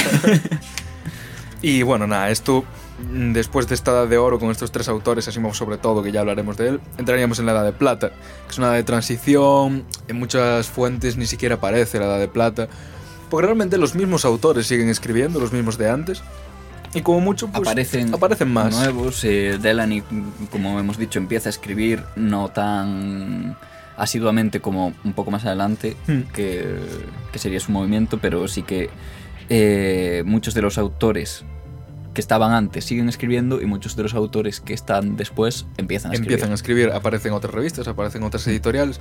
Es más, un, si teníamos a, a los clásicos, al pulp, de repente viene la Edad de Oro, pero la Edad de Oro está muy centrada en un tío, el Campbell, y sus amigotes. Sí. Y un par más de, de puto milagro, de, de- de rebote. Pues aquí en la Edad de Plata podemos decir que ya se diversifica justo antes de entrar en lo que ya va a ser la New Wave, en la que aquí todo el mundo quiere escribir y no quiere que le capen y no quiere que le digan Hmm. nada sobre cómo publicar. Entonces, ¿qué podemos así comentar importante? Pues a Ray Bradbury. Fuck me. Fuck me, Ray Bradbury. La canción está en la playlist. Es posible que suene después de esta. Sí, de esta, hecho, esta es ahora- una muy buena canción, la Sí, verdad. Ahora va a tocar una pausilla. Yo creo que podíamos, después de esta canción, poner la de Ray Bradbury, Me parece bien. Y bueno, que había que ir a estirar las piernas. la edad de plata. em, Como recordamos, en, en la edad de oro se basa mucho el tema en, en ingeniería, en Sí, ciencias duras. ciencias duras, eh, química, bla, bla, bla, bla, bla, bla. Cosas de estas. En la edad de plata no, eh, no es todavía la conversión definitiva porque sucederá en el New Wave, la posterior. Pero aquí la cosa empieza a cambiar un poco más a las ciencias más blandas. A, digamos, eh, estudios eh, más biológicos sobre la fauna en los planetas, eh, un poco más sociales sobre esas sociedades alienígenas. Hablamos precisamente, siguiendo con el tema marciano, de Ray Bradbury, con sus crónicas marcianas, en la que Sí, que Ray Bradbury, eso, ya venía escribiendo de antes. Ya Mm. tenía sus historietas y tal. Y de hecho, Crónicas Marcianas no deja de ser la integración de varias historias en un único libro. Sí. Y, bueno, concretamente, pues por ejemplo, eh, él se basa en este tema de los canales de Marte que hablábamos y postula una sociedad en Marte en la que se supone que había una gran sociedad marciana, con sus marcianos, que tienen ciertos poderes mentales también, que también es una cosa muy que empieza a darse en esta época. Eh, tiene su sociedad y, y los humanos llegan a Marte en el momento en el que la gran sociedad marciana empieza a decaer. A decaer el imperio marciano hasta puntos insospechados. Y de hecho, el interés de los propios marcianos por la llegada de los humanos eh, es nulo. O sea, Eh, Ya tienen sus propios problemas como sí, para... sí, no les interesa, ni, o, ni se lo plantean, porque incluso ellos tienen, los marcianos en Bradbury, tienen la capacidad de cambiar de forma según Claro. su estado mental, etc. Entonces, a, la llegada de, creo que es la segunda tandada de humanos, la primera creo que moría, la segunda tanda de humanos eh, se encuentran a un- unos marcianos, resulta que este marciano es un psicólogo marciano, y está convencido de que no son terrícolas, sino que son marcianos, que están locos y que eh, tienen esa pinta de humanos por la propia locura que les hace que se conviertan con sus poderes en marcianos. Para convencerlo de que realmente son humanos, lo llevan a la nave y dice, joder, macho, estáis fatal. Os habéis creado tu incluso... alucinación ha creado un puto mastodonte de hierro aquí en medio de la nada, se los carga y al ver que al cargárselo no desaparece la nave, dice, coño, el que está loco soy yo y se suicida. y no, amigo, eran humanos de verdad. No spoiler, eh, no spoiler. Nah, tienen muchas más crónicas luego. Seguid leyendo. Bueno, yo creo que este es un buen momento para que tanto nosotros como el que esté escuchando se tome una pausita. Le vamos a dar dos minutos de descanso con un temón mientras lo vas buscando, ¿eh? Sí, bueno. El temón para volver. ¿no? Ah, Vale. Dejamos que esta canción. Dejemos que, que disfrutéis de lo que queda de esta canción y volvemos vemos ahora. en un ratillo.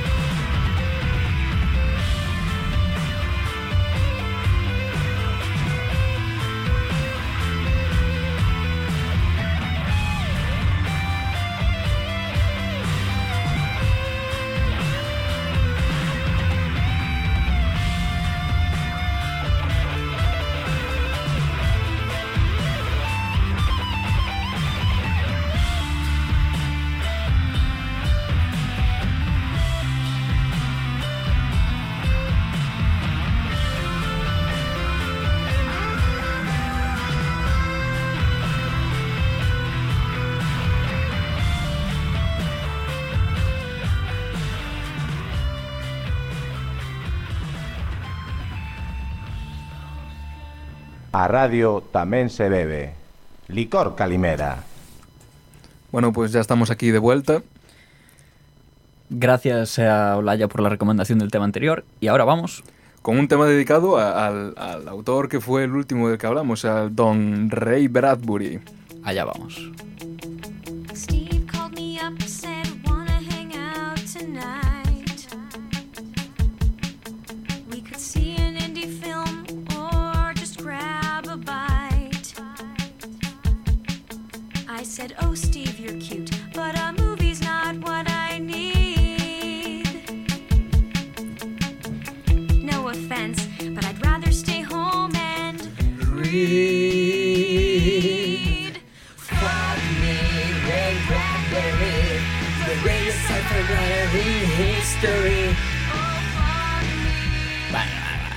Me, Ray Bradbury. Ray Bradbury, Eh, siempre levantando pasiones, ¿eh? atractivo, pero lo de que es el mejor igual se podía discutir. Sí, bueno, es un poco discutible eso de que es the greatest sci-fi writer in history, porque para mí sería Asimov. Venga, vamos allá. No, eh, recapitulando, habíamos llegado hasta la edad de oro de, de la ciencia ficción, la edad de plata, que es una edad de tránsito que transita hacia la new wave de la ciencia ficción. Y la New Wave, eh, insistimos en que muchos de los autores que publican en esta época ya publicaban en la anterior y ya empiezan a tratar sus temas, pero su, su principal movimiento y sus temas se corresponden con esta época que, que, bueno, que es prácticamente un movimiento relacionado con la New Wave en otros aspectos artísticos, todo el tema, los hippies y la psicodelia, estas Sí, cosas. Y un poco salirse de la ortodoxia que había hasta entonces y sobre todo, por, por ejemplo, una de las características básicas es que se pasan ya a temas de ciencia más soft science, más movidas de telepatía y de sueños y... ¿Cómo era la frase esta de, de Michael- Michael Moorcock? Michael Moorcock, que fue eh, el primer eh, editor de, de una revista de New Wave como tal, de ciencia ficción, eh, decía que el, el New Wave se basaba en que había menos guerras galácticas, más drogas, menos encuentros con aliens y más encuentros en la cama. Qué cachondo. Y nada, Y básicamente esto es un tránsito entre los típicos magazines que había hasta entonces al self-publishing. Plan, Publícate tú mismo, montate Sí. tus libros y sobre todo eso, que no creían las editoriales en estas obras Ya que, y se vendían por correo. ya que todo estaba controlado por aquí, por el señor Campbell, Campbell. pues un montón de gente, eso, eh, mucho afroamericano, eh, también bastantes escritoras femeninas, un poco gente más en ambientes de exclusión social, tratan sus temas también eh, en sus novelas de ciencia ficción, se empieza a tratar un poco más el tema del género, se empieza a tratar eh, asuntos de sexualidad, ya no como novela erótica, sino como, pues, por ejemplo, Úrsula K. Le Guin en su novela eh, La mano izquierda de la oscuridad, trata una sociedad en la que los seres del, de este planeta, no recuerdo ahora mismo el nombre del planeta, pero son hermafroditas y su sociedad se basa en que dependiendo de las feromonas que desprende su compañero, Sí, la su- persona con la que estén, eh, cada uno acaba cada cierto tiempo cambiando su, su rol de género, digamos. ¿Sabes que Isaac Asimov en un libro llamado Los propios dioses, que el nombre completo es Los propios dioses contra la estupidez luchan en vano? En uno de esos planetas había una especie que se relacionaba en una especie de tríada en la que había un emocional, un racional y otro más. Hmm. Y bueno, era eso, no era un género binario como tal, iban incluso podían fluctuar entre ellos y uno podía ejercer de uno de otro. Otro libro Sí. muy recomendable. Lo pondremos en la lista de Goodreads. Como vemos, eh, otra vez todo esto se solapa continuamente Con Isaac Asimov. otros, con Isaac Asimov. es que no paraba. No para, no para, o sea... Menos mal que le dio SIDA. Porque si no, Venga, venga, pasa, pasa a Dune, pasa a Dune. vamos a Dune. A ver, Dune. Frank Herbert, un señor de Oregón, quiero recordar, no lo tengo aquí escrito, la verdad, sí, pero creo de, que era de de Seattle. Oregón. De Seattle, Oregón. Eh, pues básicamente eh, a este señor le gustaba bastante el tema del taoísmo. Eh, se acercó a, a líneas anarquistas y escribió una saga, Dune, precisamente, muy centrada en aspectos económicos, sociales. eh, influía mucho eh, también este tema que hemos hablado hace un momento de, de la telepatía y los poderes mentales. eh, por ejemplo, si hablamos de Star Wars, que también digamos que se podría incluir dentro de, de esta de- parte de la sí, porque ciencia aquí ficción. estamos hablando de los años eh, 60, 60, 60, 70. Star Wars está muy influenciado por Dune en este aspecto de que los caballeros, entre comillas, de Dune tienen ciertos poderes también eh, ganados a partir del consumo de, entre comillas, droga, de especia Eh, Sí. en, en la novela. Eh, mucha, mucho estudio económico de la propia de la propia especie, de cómo se mueve, de qué está pasando, biología. Trata todos estos temas muy en profundidad y de una forma bastante diferente a cómo se estaban tratando en, en las grandes Ujú. obras de- Ujú. del siglo de oro. Y, y como De- curiosidad, del siglo de oro, de la era de oro. El siglo de oro es otra cosa. y como curiosidad, los Maiden, los Maiden, tío, los Maiden. Los Maiden le pidieron a, a Frank Herbert el permiso para que la estás buscando. Sí. Se llama To Tame a Land, que vendría siendo eh, domar una tierra. Este temita. Este temita de los Maiden está, está ambientado en Dune. Eh, sí, que le quieren poner Peace of Mind, que por lo que veo es el nombre de, del disco finalmente. y le pidieron a, a Herbert que eh, permiso para ponerle el nombre por Dune, precisamente. A lo que Herbert respondió que, que no, No, me- gusta cómo suenan estos jovenzuelos. Estos jovenzuelos Es- Smithers, vigíleme a los Rolling Stones. Señor, eran los Ramones. He dicho que me los vigile. bueno, aquí también entraría el Samuel Delany, el hombre de raza negra del que hablamos antes, que, eh, con el que se llamaba tan Malcolm Campbell. Todavía seguiría escribiendo en esta época, claro. Eh, sí, eh, de hecho fue la época en la que más escribió. Eh, trataba, empieza a tratar temas de protagonistas negros dentro de, de sus novelas. Y a pesar de que a Campbell no le gustaba esto, pues sus libros acabaron publicando, sí. acabaron triunfando Era un y poco el acabó ganando rollo. unos cuantos premios. Un poco el rollo de la New Wave, no, no depender de Campbell y de Exacto. lo que le diera ese racista misógino, sino de que aquí lo que quiera, quien quiera. Y luego tenemos aquí a Ursula K. Le Guin, Escritora.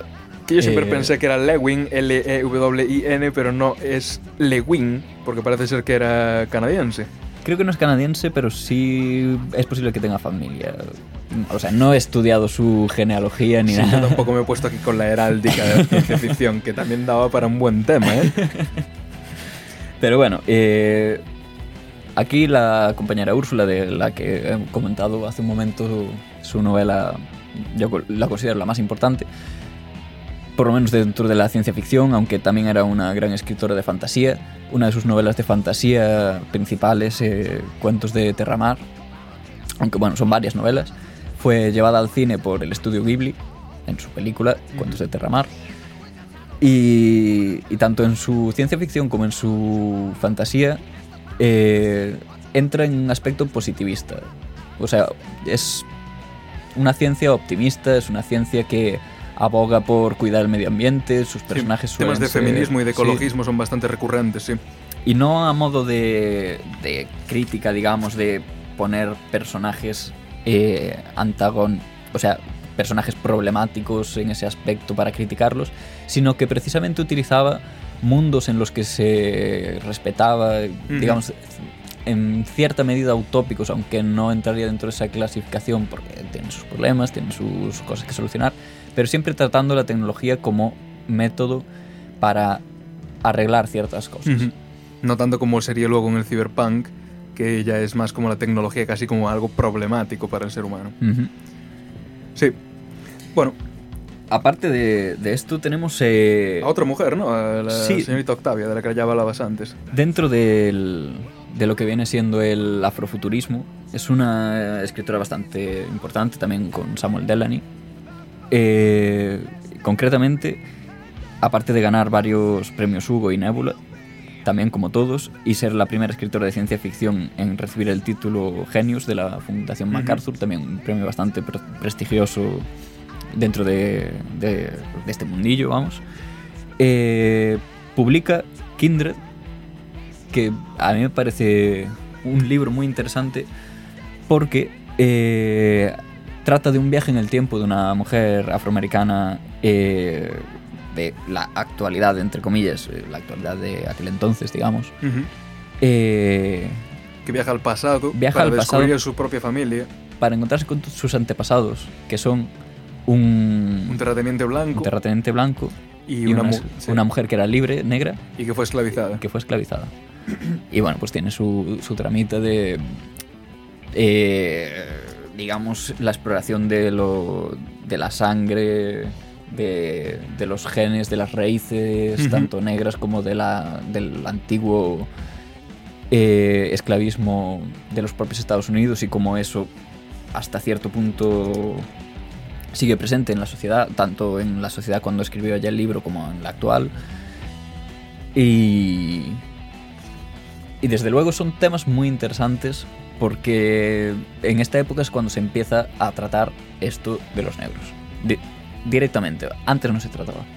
Ahora se empieza a El tema de la raza directamente. Sí. Bueno, Y, bueno, eh, y otro grande ahora de...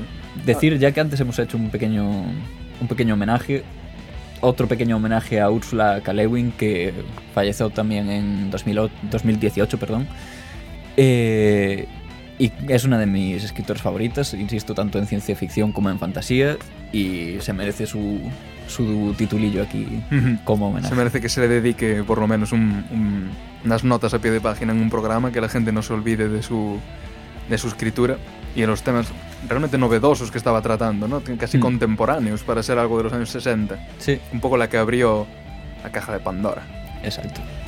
Y bueno, otro muy importante dentro del New Wave, Muy que yo sé que a ti te encanta, a mí también, Don Philip. ¿Y a quién no?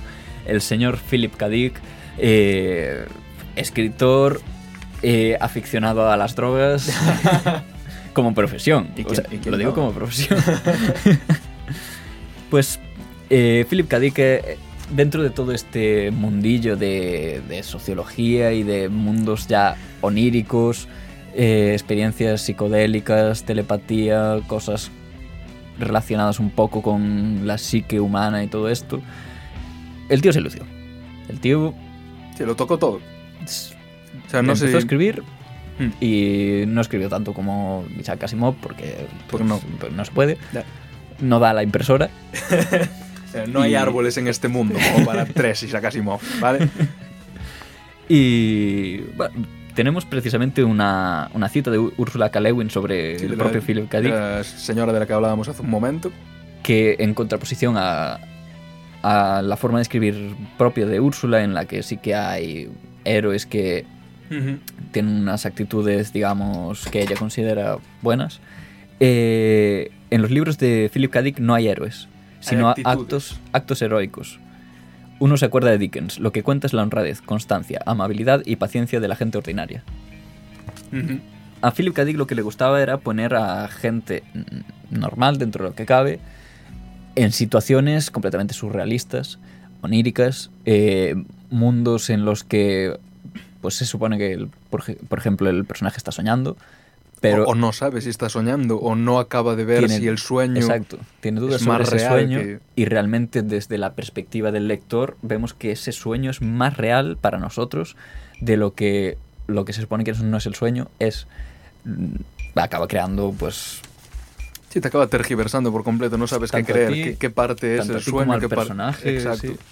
No sé si, bueno, lo vamos a hablar luego en las recomendaciones, pero hay una, una serie de capítulos, o sea, no es una serie porque no tiene continuidad, pero eh, Electric Dreams, en la que se hace en cada capítulo una representación, o sea, un, un cortometraje, digamos, un- sobre una de las obras de Philip K. basado Dick. en obras de Philip Sí, K. Dick. y una de las Y- primeras, si no la primera, es esta de la que estabas hablando.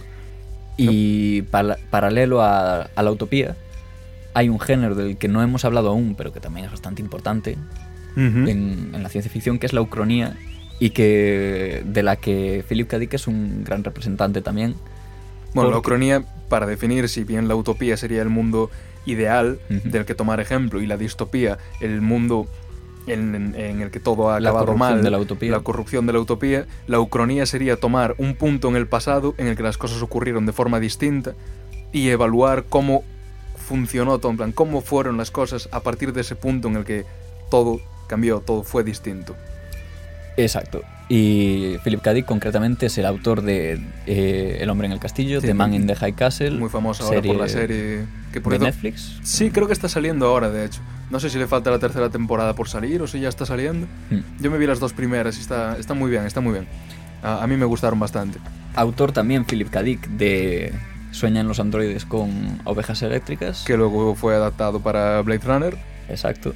Que, que bueno, entraría ya en la siguiente sí, en categoría. Cyberpunk. Pero no vamos a irnos de aquí sin comentar una cosilla sobre Philip K. Dick.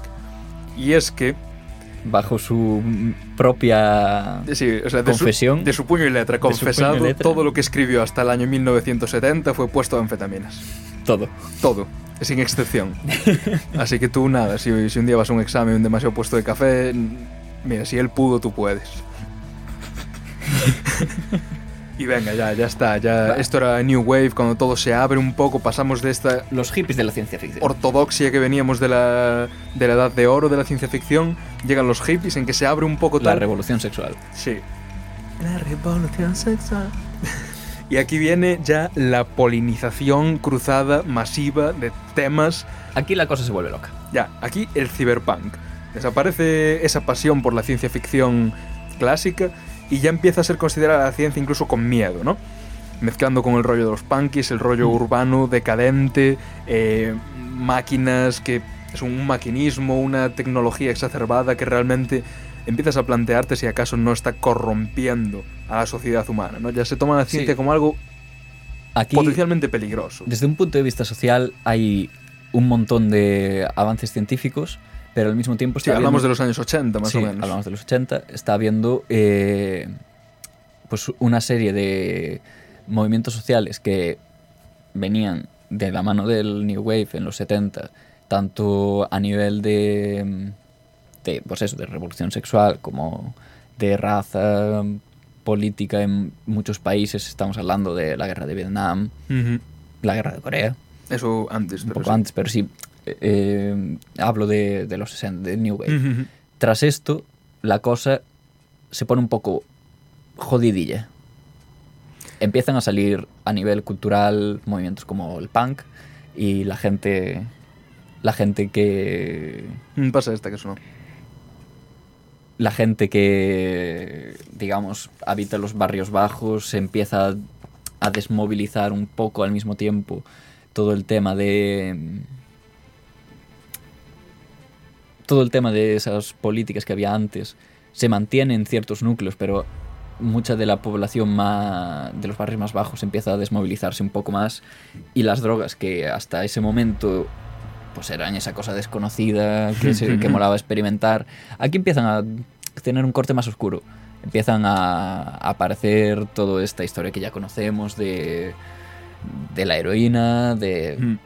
Cientos de muertos de sociedades completamente destrozadas de generaciones perdidas Asimov, Asimov cae en estos años también. cae un grande Ya. Por suerte dejó de escribir. Pero entre toda esa oscuridad aparece William Gibson. y trae una crítica, una crítica muy fuerte a toda esta sociedad, a, a la sociedad de la información, a la sociedad de la tecnología, incluso ya en los, en los 80 y los 90, el mundo de Internet se empezaba a vislumbrar. Si ya era el rollo de las personal computers, ya como Sí. que la informática estaba un poco más al orden del día. en- El, el cyborg aparece ya como figura representativa. como términos, acuña Sí. el- la idea de un cyborg. Y William Gibson escribe sobre todos estos temas, pero a mí personalmente lo que más curioso me parece de esto es que el propio William Gibson escribe con, con un humor bastante curioso en, en, el, en aspectos que podríamos considerar mundanos, eh, como por ejemplo plantear sectas televisivas en las que básicamente sus adeptos son cinéfilos, que se han pasado toda su vida viendo televisión y pues su Biblia es contarte series de televisión que han visto, películas y todo eso. Es una especie de mezcla entre crítica, parodia y al mismo tiempo lo más oscuro de, de los barrios bajos en una sociedad futurista.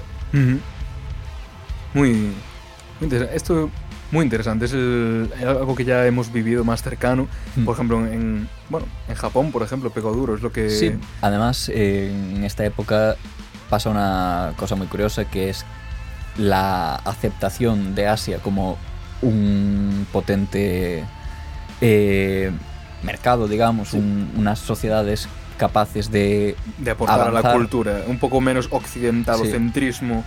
eh, se empieza a ver la, la subida de Japón a nivel tecnológico, se apunta a, a las, las empresas japonesas empiezan a despuntar en tecnología y todo esto lleva a los autores de Cyberpunk a intuir en muchas ocasiones que la cultura, principalmente japonesa, aunque en general asiática, puede ser la siguiente cultura que tome el paso de cultura dominante como era la anglosajona, podemos considerarla. Ahí estamos América- todavía, ¿no? Estadounidense, ahí estamos todavía.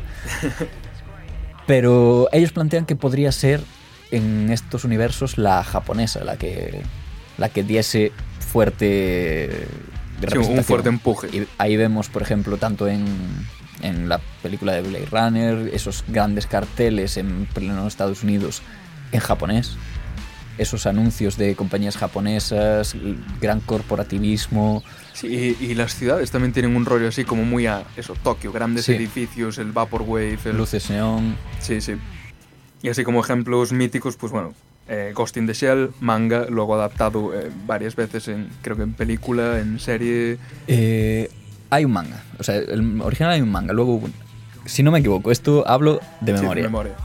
película, que está bien, película de animación, que está guay. Luego hubo dos series, creo que por el medio hubo otro manga y finalmente la, la película de acción real que no os recomiendo para nada.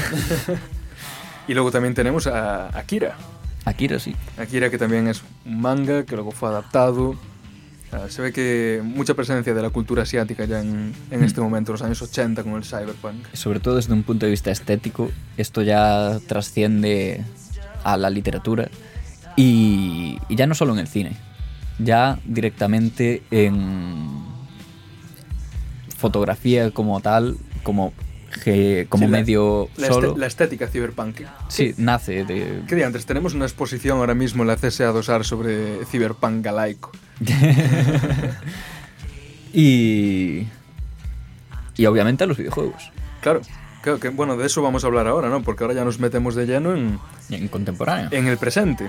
Porque si el cyberpunk duraba los 80, principios de los 90, ahora estamos entrando ya en los 2000, de lo que Sí. viene siendo la ciencia ficción contemporánea. Una- y aquí, Antes de irnos, una cosa muy importante del cyberpunk es que a pesar de tener su línea perfectamente definida, también se mezclaba completamente con todo lo demás. cualquiera cosa. Y con el tiempo, esta mezcla fue dando fruto a, a una infinidad de géneros, a vueltas al- a géneros olvidados por el tiempo, entre comillas, y, y toda una amalgama de nombres y de punks que a continuación citaremos. No todos, No porque todo. es imposible. Sí, no, a partir de ahora, en lo que queda de programa, cuando ya estamos en la época contemporánea, tenéis que perdonar, pero ya es imposible. Ya es imposible No sé. hacer una lista exhaustiva de todo lo que hay. Series, películas, videojuegos, toda la imagen, la literatura. Eh, los los cómics que hemos hablado que nacieron con el PAL, pues eh, han seguido todo este tiempo. Claro, es que ahora ya siguen los cómics de antes, siguen las películas, siguen los videojuegos, ya no se puede. Entonces vamos a hacer unos pequeños retazos, pero tampoco creo que esto sea lo más importante, porque ahora lo estamos viviendo. Supongo que el que sea un aficionado a la ciencia ficción un poco conoce... En algún momento puede que, igual que vamos a hacer un programa de Asimov, pues hagamos uno específico de alguno de estos Hmm. temas, pero Sí, ya, ya os digo, todos estos temas merecen su, su espacio y no lo tenemos ahora. mismo. Exacto, un programa hijo de este, ya lo vincularemos en un futuro, ya veremos lo que hacemos, pero de momento el programa papá aquí está. Y bueno, Y ya está, el contemporáneo, el Contemporáneo. puto caos. Polinizaciones cruzadas con el cyberpunk y mil y un estilo aquí, cada uno no sabe ni quién es su padre ni quién es su madre. Nunca digas este cura no es mi padre. Porque no lo sabes. Entonces, mm, no sé, ¿cómo, cómo- cómo empezamos? yo creo que de- deberíamos mencionar el steampunk, porque tenemos ahí el referente. Venga, hazme una lista de, de punks. A ver. Eh, todo esto se basa en, en el concepto de retrofuturismo, que es básicamente, eh, como hablábamos al principio, what if. What if, por ejemplo, el steampunk, what if, la tecnología de... Ya, la del- victoriana. victoriana, la- ta- bueno, no solo la tecnología del vapor, sino propiamente la sociedad, el tipo de, de orden social que había, eh, se desarrollase tecnológicamente más y se mantuviese en el tiempo hasta alcanzar un momento futurista. De ahí el retrofuturismo, porque es una cosa del pasado Hmm, que pero se extiende venida al, futuro. Sí. Pues tendríamos el steampunk, que es básicamente lo que escribía Verne realmente, Pero llegado al pero escrito ahora. Verne ahora. Lo de Verne hoy. Y no soy no sé qué de Verne. Y, y a raíz de, con este mismo concepto tenemos también el dieselpunk, que cuyo mayor ejemplo dentro de la cultura popular creo yo que podría ser Mad Max, Sí, que es un completo. mundo en el que el, la tecnología de la gasolina y los motores... eh, Mm. el diesel, en el dieselpunk eh, suele pasar mucho lo que pasa en Mad Max, que entra dentro de su crítica el hecho de que eh, el mundo es posapocalíptico por el hecho de Sí, del consumo excesivo de, de carbono Carburantes. y, y carburantes. de dinosaurios pobres. Exacto. ¿Qué más tenemos? El Atom Punk, Atom Punk lo mismo, pero con la energía atómica. el Biopunk. Bueno, vamos a decir un poco así referentes para entender. Atom Punk podría ser Fallout, la saga Fallout de videojuegos. El Biopunk. La verdad Eh, es que el la Biopunk- saga Bioshock de videojuegos Ah, también. El Bioshock. en Eh, el que la tecnología de pues, mutaciones humanas y todo eso Ujú. deriva en cosas, ya sabéis. eh, el afrofuturismo, del que ya hemos estado hablando antes. El afrofuturismo. Ya sí. tenemos varios ejemplos en este programa.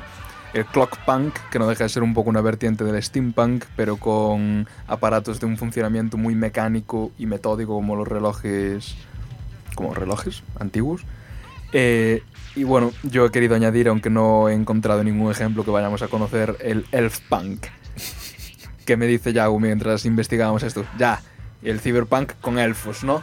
Pues sí. No, no, yo dije, utilizan elfos como combustible. Pues prácticamente. Es una mezcla ¿no? entre cyberpunk y que ciertas partes de la cultura popular, sobre todo céltica en este caso, pues estén presentes en la sociedad. Mm. Entonces supongo que puedes ver, pues no sé, los coches de Mad Max con unos elfos encima. Algo así. Es Maybe. Ya haremos un programa de esto. Eh, post Idus Research. Sí, post Scarcity, Va. post eh, post. ¿Y qué más? Ciencia ficción contemporánea en series. Ah, Eh, Hemos comentado ya Electric Dreams. Hay un gran referente ahí en Black Mirror. Sí, que últimamente, bueno, ha tenido mucha fama, hay capítulos buenos y capítulos no tan buenos, pero yo soy gran fan, la verdad. En series, pues Ricky Morty, ahora todo el mundo También. conoce Ricky Morty. La gran. Pero la grande, el Asimov de las series de ciencia ficción, Futurama. Ting, ting, ting, ting, ting, ting. Molaba haber metido la canción en la lista, ya es demasiado tarde. Ya, ya es demasiado tarde, pero quizá podemos cerrar con Futurama. Quizá. Veremos. Y Películas. Ciencia ficción contemporánea en películas. eh, Matrix es un gran ejemplo de ciber- cyberpunk. Eh, trata el tema de la simulación, que no hemos hablado mucho porque otra vez la simulación merece su programa aparte. Eh, es muy grande. Quizá lo hagamos, de hecho a mí me parece un tema muy interesante, ya veremos. Tenemos además gente que podría estar interesada en hablar de ello. Eso Así siempre que- es importante, para no estar aquí los dos de palique todo el rato. Eh, ¿Qué más? Johnny Mnemonic. Johnny Mnemonic. Eh, pues ya hemos hablado tanto de Star Wars, eh, Star Trek, que pertenecerían. por Sí, ejemplo, bueno, esto Star también Trek. serían encima series, como Sí, Battlestar series. Galáctica. Eh, además, me parece muy, muy útiles para hablar del tema de que, por ejemplo, Star Trek se, se pondría dentro de lo que consideramos o de lo que hemos hablado como parte de, de lo que se solía escribir en la época de, De la ciencia- de la eh, edad de oro, de la edad de oro. sí. Y por el otro lado, Star Wars es lo que se solía escribir en la época de eh, del New Wave. Sí. Que, bueno, Star Wars es básicamente una, una fantasía espacial de un western japonés, una amalgama de cosas. Ya os dije antes que tenía mucha influencia de Dune, de Frank Herbert. Y, y- y ahí lo tenemos, están Mm. sacando la tercera trilogía ahora. la serie de, de la Mandalorian serie- está muy guapa, es un western plenamente. Sí, sí, es el ejemplo claro.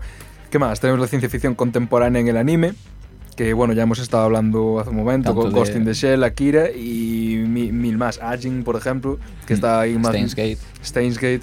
No podríamos parar si empezamos, así que que, nadie se enfade si, si no le hemos puesto su anime favorito en este programa. Si hay alguna película, libro, autor, serie, lo que sea, videojuego, Que que, queréis que os guste, ahora. tenéis unos maravillosos comentarios Y nos lo en, ponéis en el iBox o, o por Twitter o por donde queráis. Y, y Twitter, Facebook, Instagram, página, iBox, Goodreads, IMBD. Tenemos DeviantArt. ¿Tenemos? No. pero, pero vamos, que nos lo comentáis y aunque no podamos sacarlo en el programa ahora, puede que lo podamos poner después o unos comentarios en el siguiente programa y si no, añadirlo a la bibliografía para que otra gente pueda saber de esa magnífica serie que tanto te gusta. Eso es, economía colaborativa. O, o de esa magnífica obra de, de ese videojuego o whatever, lo que os apetezca. Y yo creo que con esto hemos hecho una gran revisión de, de toda la historia de la ciencia ficción.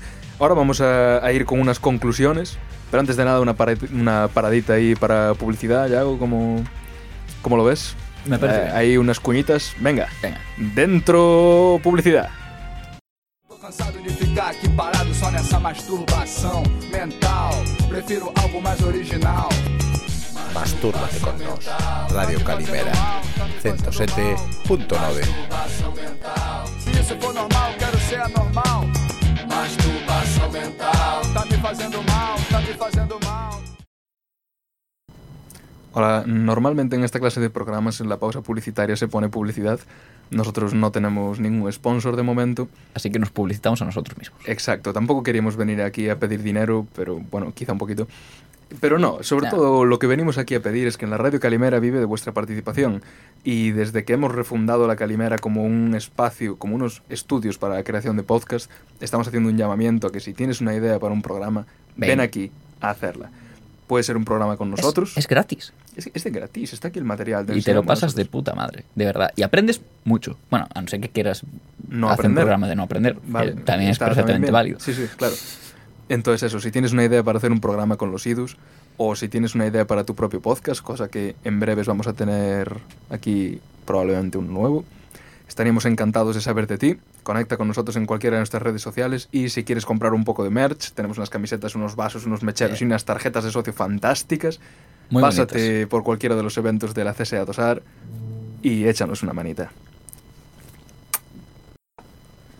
Hey, estamos de vuelta en los idus después de esta pausa para la publicidad. Espero que nos haya molestado mucho. Y nada, ya vamos a ir cerrando el programa. Qué musiquita más suave para acabar. Hombre, para gente con la piel suavecilla. Nada, lo que, lo que vemos después de esto es que la ciencia ficción es un campo que no es para nada reducido como puede uno pensar y que ha sabido mantenerse ahí en el interés de todos, de, de los autores y de los, y de los lectores, un poco porque eso, siempre tiene que ir un paso por delante de la ciencia. Hmm. Y así como avanza la ciencia, la ciencia ficción siempre tiene que ir más allá, siempre tiene que poner a la humanidad en situaciones nuevas y ver cómo actuaría ante tecnología nueva, ante la aparición de un, de un cataclismo, cómo se comportaría todo, a dónde vamos, y un poco tanto como ¿A crítica dónde social. vamos? ¿Y de dónde ¿Y venimos? de dónde venimos? ¿Y dónde podríamos estar si no hubiéramos venido de aquí, sino de allá?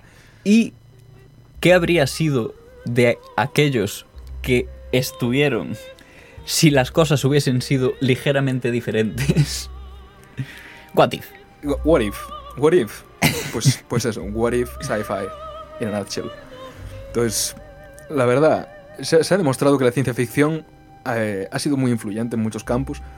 No, no tenía intención de mencionarlo, pero mira, la Sociedad de Investigación Científica estadounidense en 2010 hizo unos surveys, unas encuestas a grandes científicos de, de su época o astronautas tal, preguntándoles directamente si la ciencia ficción había sido un, un aliciente a llegar a su trabajo. Y a ver, en general todos decían que sí, que, que cuando eran niños que, que leían mucha ciencia ficción, tal.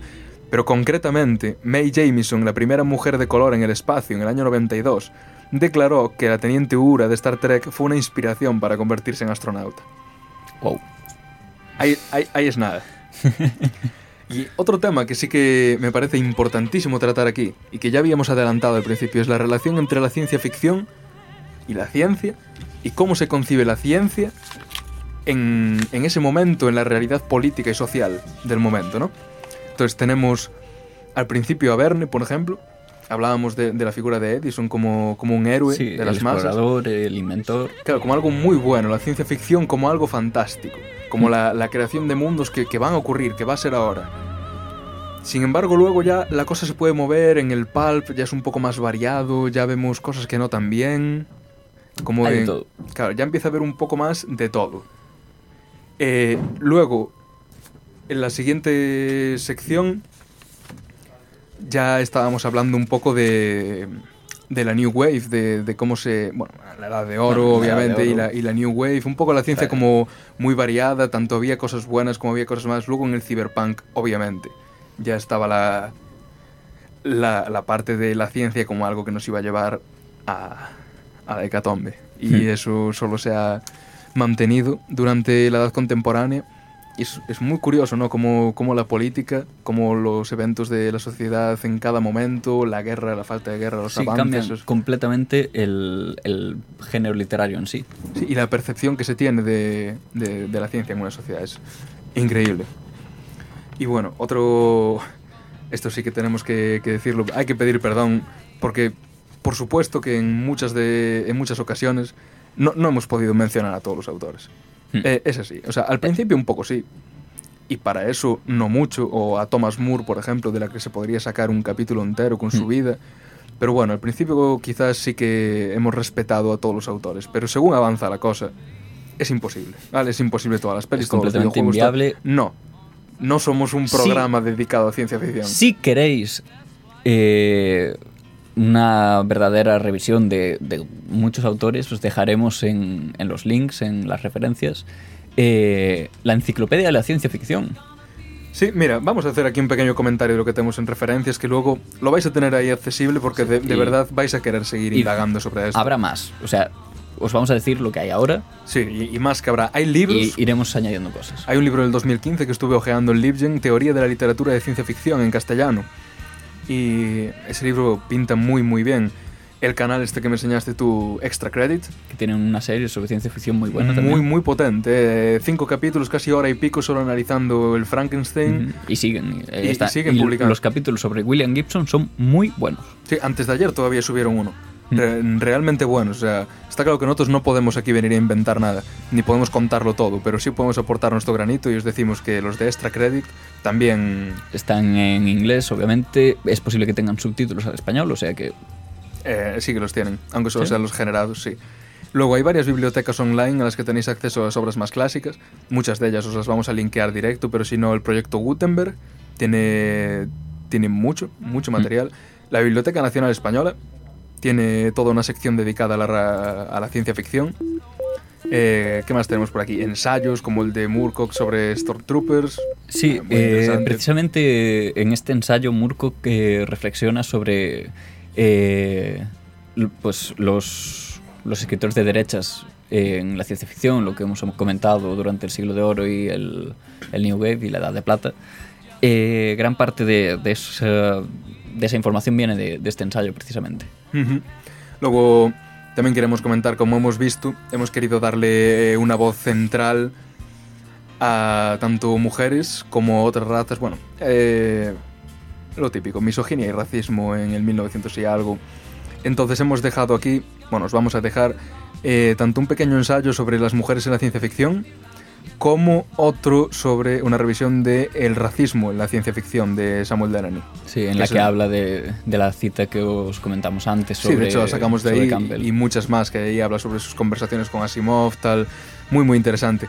Luego, si no os podéis creer lo que hemos dejado fuera, miraros en Wikipedia Timeline of Science Fiction. Yo intenté mirarla ayer a las 2 de la mañana y me dio toda la bajona y me fui a dormir. Porque es increíble lo que hemos tenido que dejar fuera, no... Y esto, el timeline este también deja cosas fuera, hay que insistir. O- Obviamente, muchas. o sea, realmente, ¿hay alguien por ahí que escriba ciencia ficción? ¿Alguien que nos esté escuchando? Pues os hemos dejado fuera, lo sentimos mucho. ¿Queréis venir? Eh, Estaremos de hecho, ¿Queréis venir sí. a hablar de vuestro libro? Si escribís y, y no tenéis una gran presencia editorial en una editorial así gorda, mandadnos vuestras cosas, Que, que igual. Y si queréis os las leemos aquí. ¿Eh? Audio, audiolibros. Audio- audiolibros, sí, sí. Audioitus. Yo lo veo. Bueno, eh, nada, también os vamos a poner ahí algún relato como uno de Philip K. Dick que ya está en abierto. Y también queríamos añadiros, obviamente, unas recomendaciones personales. La verdad es que mientras estábamos investigando para esto hemos topado con verdaderas joyas. Eh, por ejemplo, ¿cómo se llama esta película de animación basada en la obra de Asimov? Gandar. Gandhar. Gandhar está en YouTube. Ujú. Gandhar. G-A-N-D-A-R-H-A-R. La Gandhar. dejaremos ahí. Es- Muy bien, ¿eh? Muy bien. ¿Qué más? Eh, Dear Gentlis, agencia de detectives holística. Eh, Esa, esa serie, darle una oportunidad, os va a costar los primeros capítulos porque presentan demasiadas historias, demasiadas partes de la narrativa, pero así que llevas cuatro capítulos, cinco, estás enganchado. sí, te la vas a ver dos, tres, cuatro, Cuatro veces se lo vas a decir a tus compañeros de piso, la van a querer ver y tú la vas a ver y vas a decir, hostia, no me había dado cuenta de eso y vas a volver a estar enganchado. Vas a estar Y- enganchado a- a- en varios momentos del timeline de la serie. Y aunque la serie eh, se basa en un libro, aunque no es literalmente la historia del libro, eh, el mismo autor de Dirk Gently también escribió la guía del autoestopista galáctico. Esa peli está muy bien, te enseña que allá donde vayas nunca te puedes olvidar una toalla, porque una, toalla, llevar una toalla. te vale para secarte, te vale como manta si está seca, te vale como cosas. almohada, te vale para guardar cosas en atillo y te vale como arma para azotar a quien te venga. Ojito con las enemigos. toallas. Ojo, siempre toallas. Y ya, para terminar, queremos hablaros de una pequeña lista que hemos hecho mientras elaborábamos este programa de esos momentos en que la ciencia ficción no bebió de la ciencia, sino al revés, sino que la ciencia fue la que acabó por hacer lo que se hablaba en los libros, cuando la ciencia ficción se adelantó. Un prim- primer ejemplo, Stanley Kubrick, 2001, Odisea en el espacio, las llamadas por videoconferencia. O sea, era algo súper común esa película y realmente ahora, salvo que seas pobre y tengas una pésima conexión a internet como nosotros, Ujú. es algo que puedes hacer en cualquier momento. Sí. Eh, es algo, es un tropo bastante común ya desde que los robots empezaron a entrar en la ciencia ficción, pero el hecho, el hecho de tenerlos en tu casa, la domótica, se trata en muchas obras, en Regreso al Futuro, por ejemplo, se trata. Que además en Regreso al Futuro tratan también eh, las videoconferencias, pero es que Sí. además cualquier otra clase de domótica. Los patinetes voladores que, Claro. que ahora están haciendo prototipos por ahí.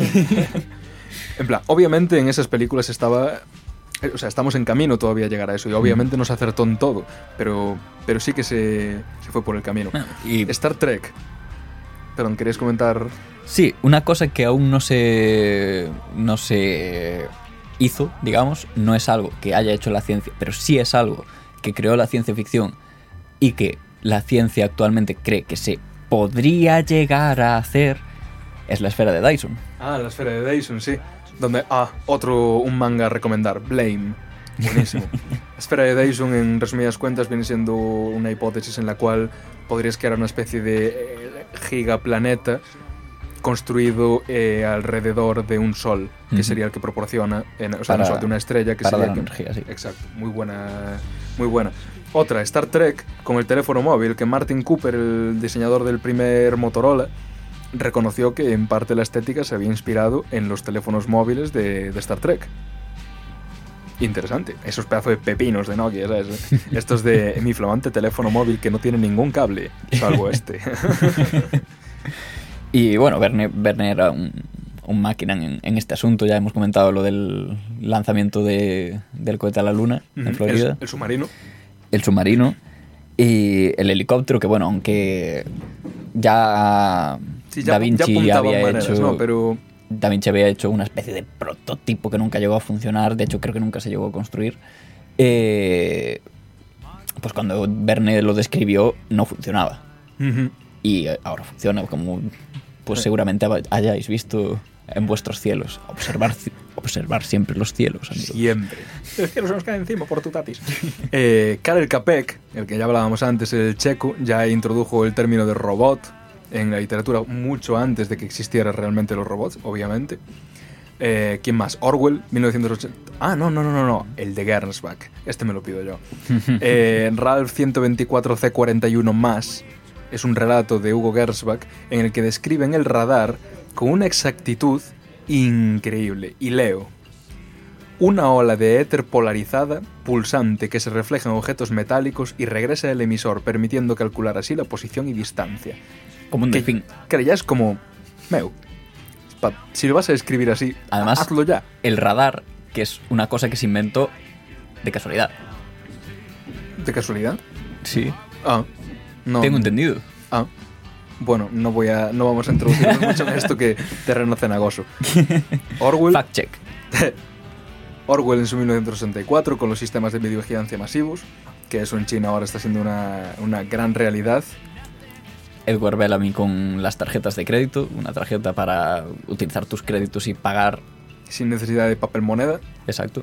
Eh, en Akira, gran detalle, en Akira, en 1988, decían que las Olimpiadas iban a ser en 2020 en Neo Tokio. ¿Y adivina dónde van a ser las Olimpiadas en 2020? En, To- En Tokio, no Neo. en no Neo, en. All Tokyo. Por lo menos mientras no reviente el Monte Fuji. Luego viene nuestro amigo Asimov. Asimov, vamos a subiros A unas ver, entrevistas Lo, que... pre- lo previó todo. Ya. Sí, Asimov tiene entrevistas en YouTube y prevé Internet, el auge de la informática, eh, la necesidad No. de unas leyes para... Más que prever Internet, que ya existía como tal, prevé cómo Sí. funciona. Que en aquella época era una movida militar. Sí, sí, no, que, que se va, en plan, los ordenadores van a estar comunicados entre ellos todo el rato, los niños van a saber usar la informática. El tío predijo lo que se venía encima. Incluso la aplicación de, en plan, la sociología desde un punto de vista matemático, que esto está un poco en bragas, él ya decía, eh, la psicohistoria de Harry Seldon, en plan, Sí. con la estadística, ¿acaso no se puede predecir el comportamiento de las grandes masas? Lo veremos. Leer la fundación. Lean la fundación, chavales. ¿Qué Eh, y en, en el mismo orden que lo que comentábamos antes de la esfera de Dyson, el ascensor espacial también, que aunque no se ha construido aún, se supone que es viable desde un punto de vista científico, eh, fue imaginado por Arthur C. Clarke, que a su vez también imaginó con una precisión increíble, antes de que nadie se lo llegase a realmente plantear, la órbita geoestacionaria que hoy en día pues, eh, vivimos gracias a ella. O sea, no tendríamos televisión, teléfonos y movidas de esas sin, sin esta movida. Y bueno, Eh, Matrix. Eh, joder, lo hablamos el otro día. Lo hablamos el otro día, lo de la realidad virtual para que las vacas produjeran más leche. Eso, Eso es claramente Matrix. eso es Matrix. Cao Y Matrix. nosotros somos los ordenadores. Joder, yo quería ser la vaca. bueno, espero que os haya gustado escuchar este programa tanto como a nosotros elaborarlo hasta ayer a las 3 de la madrugada. Eh, os dejamos con esta última canción. Y antes de nada también Un- un- unos agradecimientos. unos agradecimientos y el sonido de nuestros guiones cerrándose. Ahora, venga. Eh, agradecimientos. Antes de nada, queremos agradecer obviamente a la CSA Dosar por tenernos aquí alojados, a la Radio Calimera por toda la historia que ha tenido aquí, que ahora la Radio Calimera, pues Que somos eh, nosotros somos mismos. nosotros sin el Guardia Fermín. Pero eh, muchas gracias a todos vosotros por, por hacer que esto exista. Muchas gracias a ti por estar escuchando esto, a las 31 personas que escucharon ya nuestro podcast introductorio que nos sitúa entre los 8.000 mejores podcasts en castellano del mundo. Bien. Subiremos, subiremos. ¿A quién más? ¿Quién está por ahí en la pared escrito? Elena. Chris Utre. Sergio. A toda la gente que participó en algún momento en Radio Calimera en general. Paulo. Lola. Y a los, Patricia. a los vendedores de, de cartones de hueveras. Sí. Porque Eh, nos han dado mucho material por aquí. para aislar todo esto. Eh, un abrazo muy especial al hacker rural que ha inspirado todo esto. Alfon, te queremos allí donde estés. Alfon Calimera. Alfon Cali. Y un abrazo especial a nuestra querida niña rata. Hasta otra.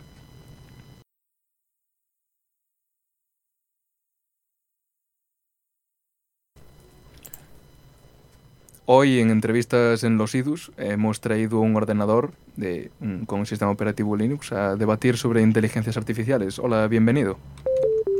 Sí, eh, estamos encantados de tenerte aquí. ¿Qué, qué, nuevas nos traes sobre las últimas particiones de Linux? ¿Ta- ¿Tanto? ¿Cómo? ¿Cuándo dices que va a pasar eso? Bueno, eh, igual te estás pasando un poco, ¿no? O sea, aquí venimos a debatir tranquilamente, ¿no? No, no, no, creo que haya... No, no creo que... No creo que haga falta ponerse así de grosero. Mira, Esto fue una mala idea.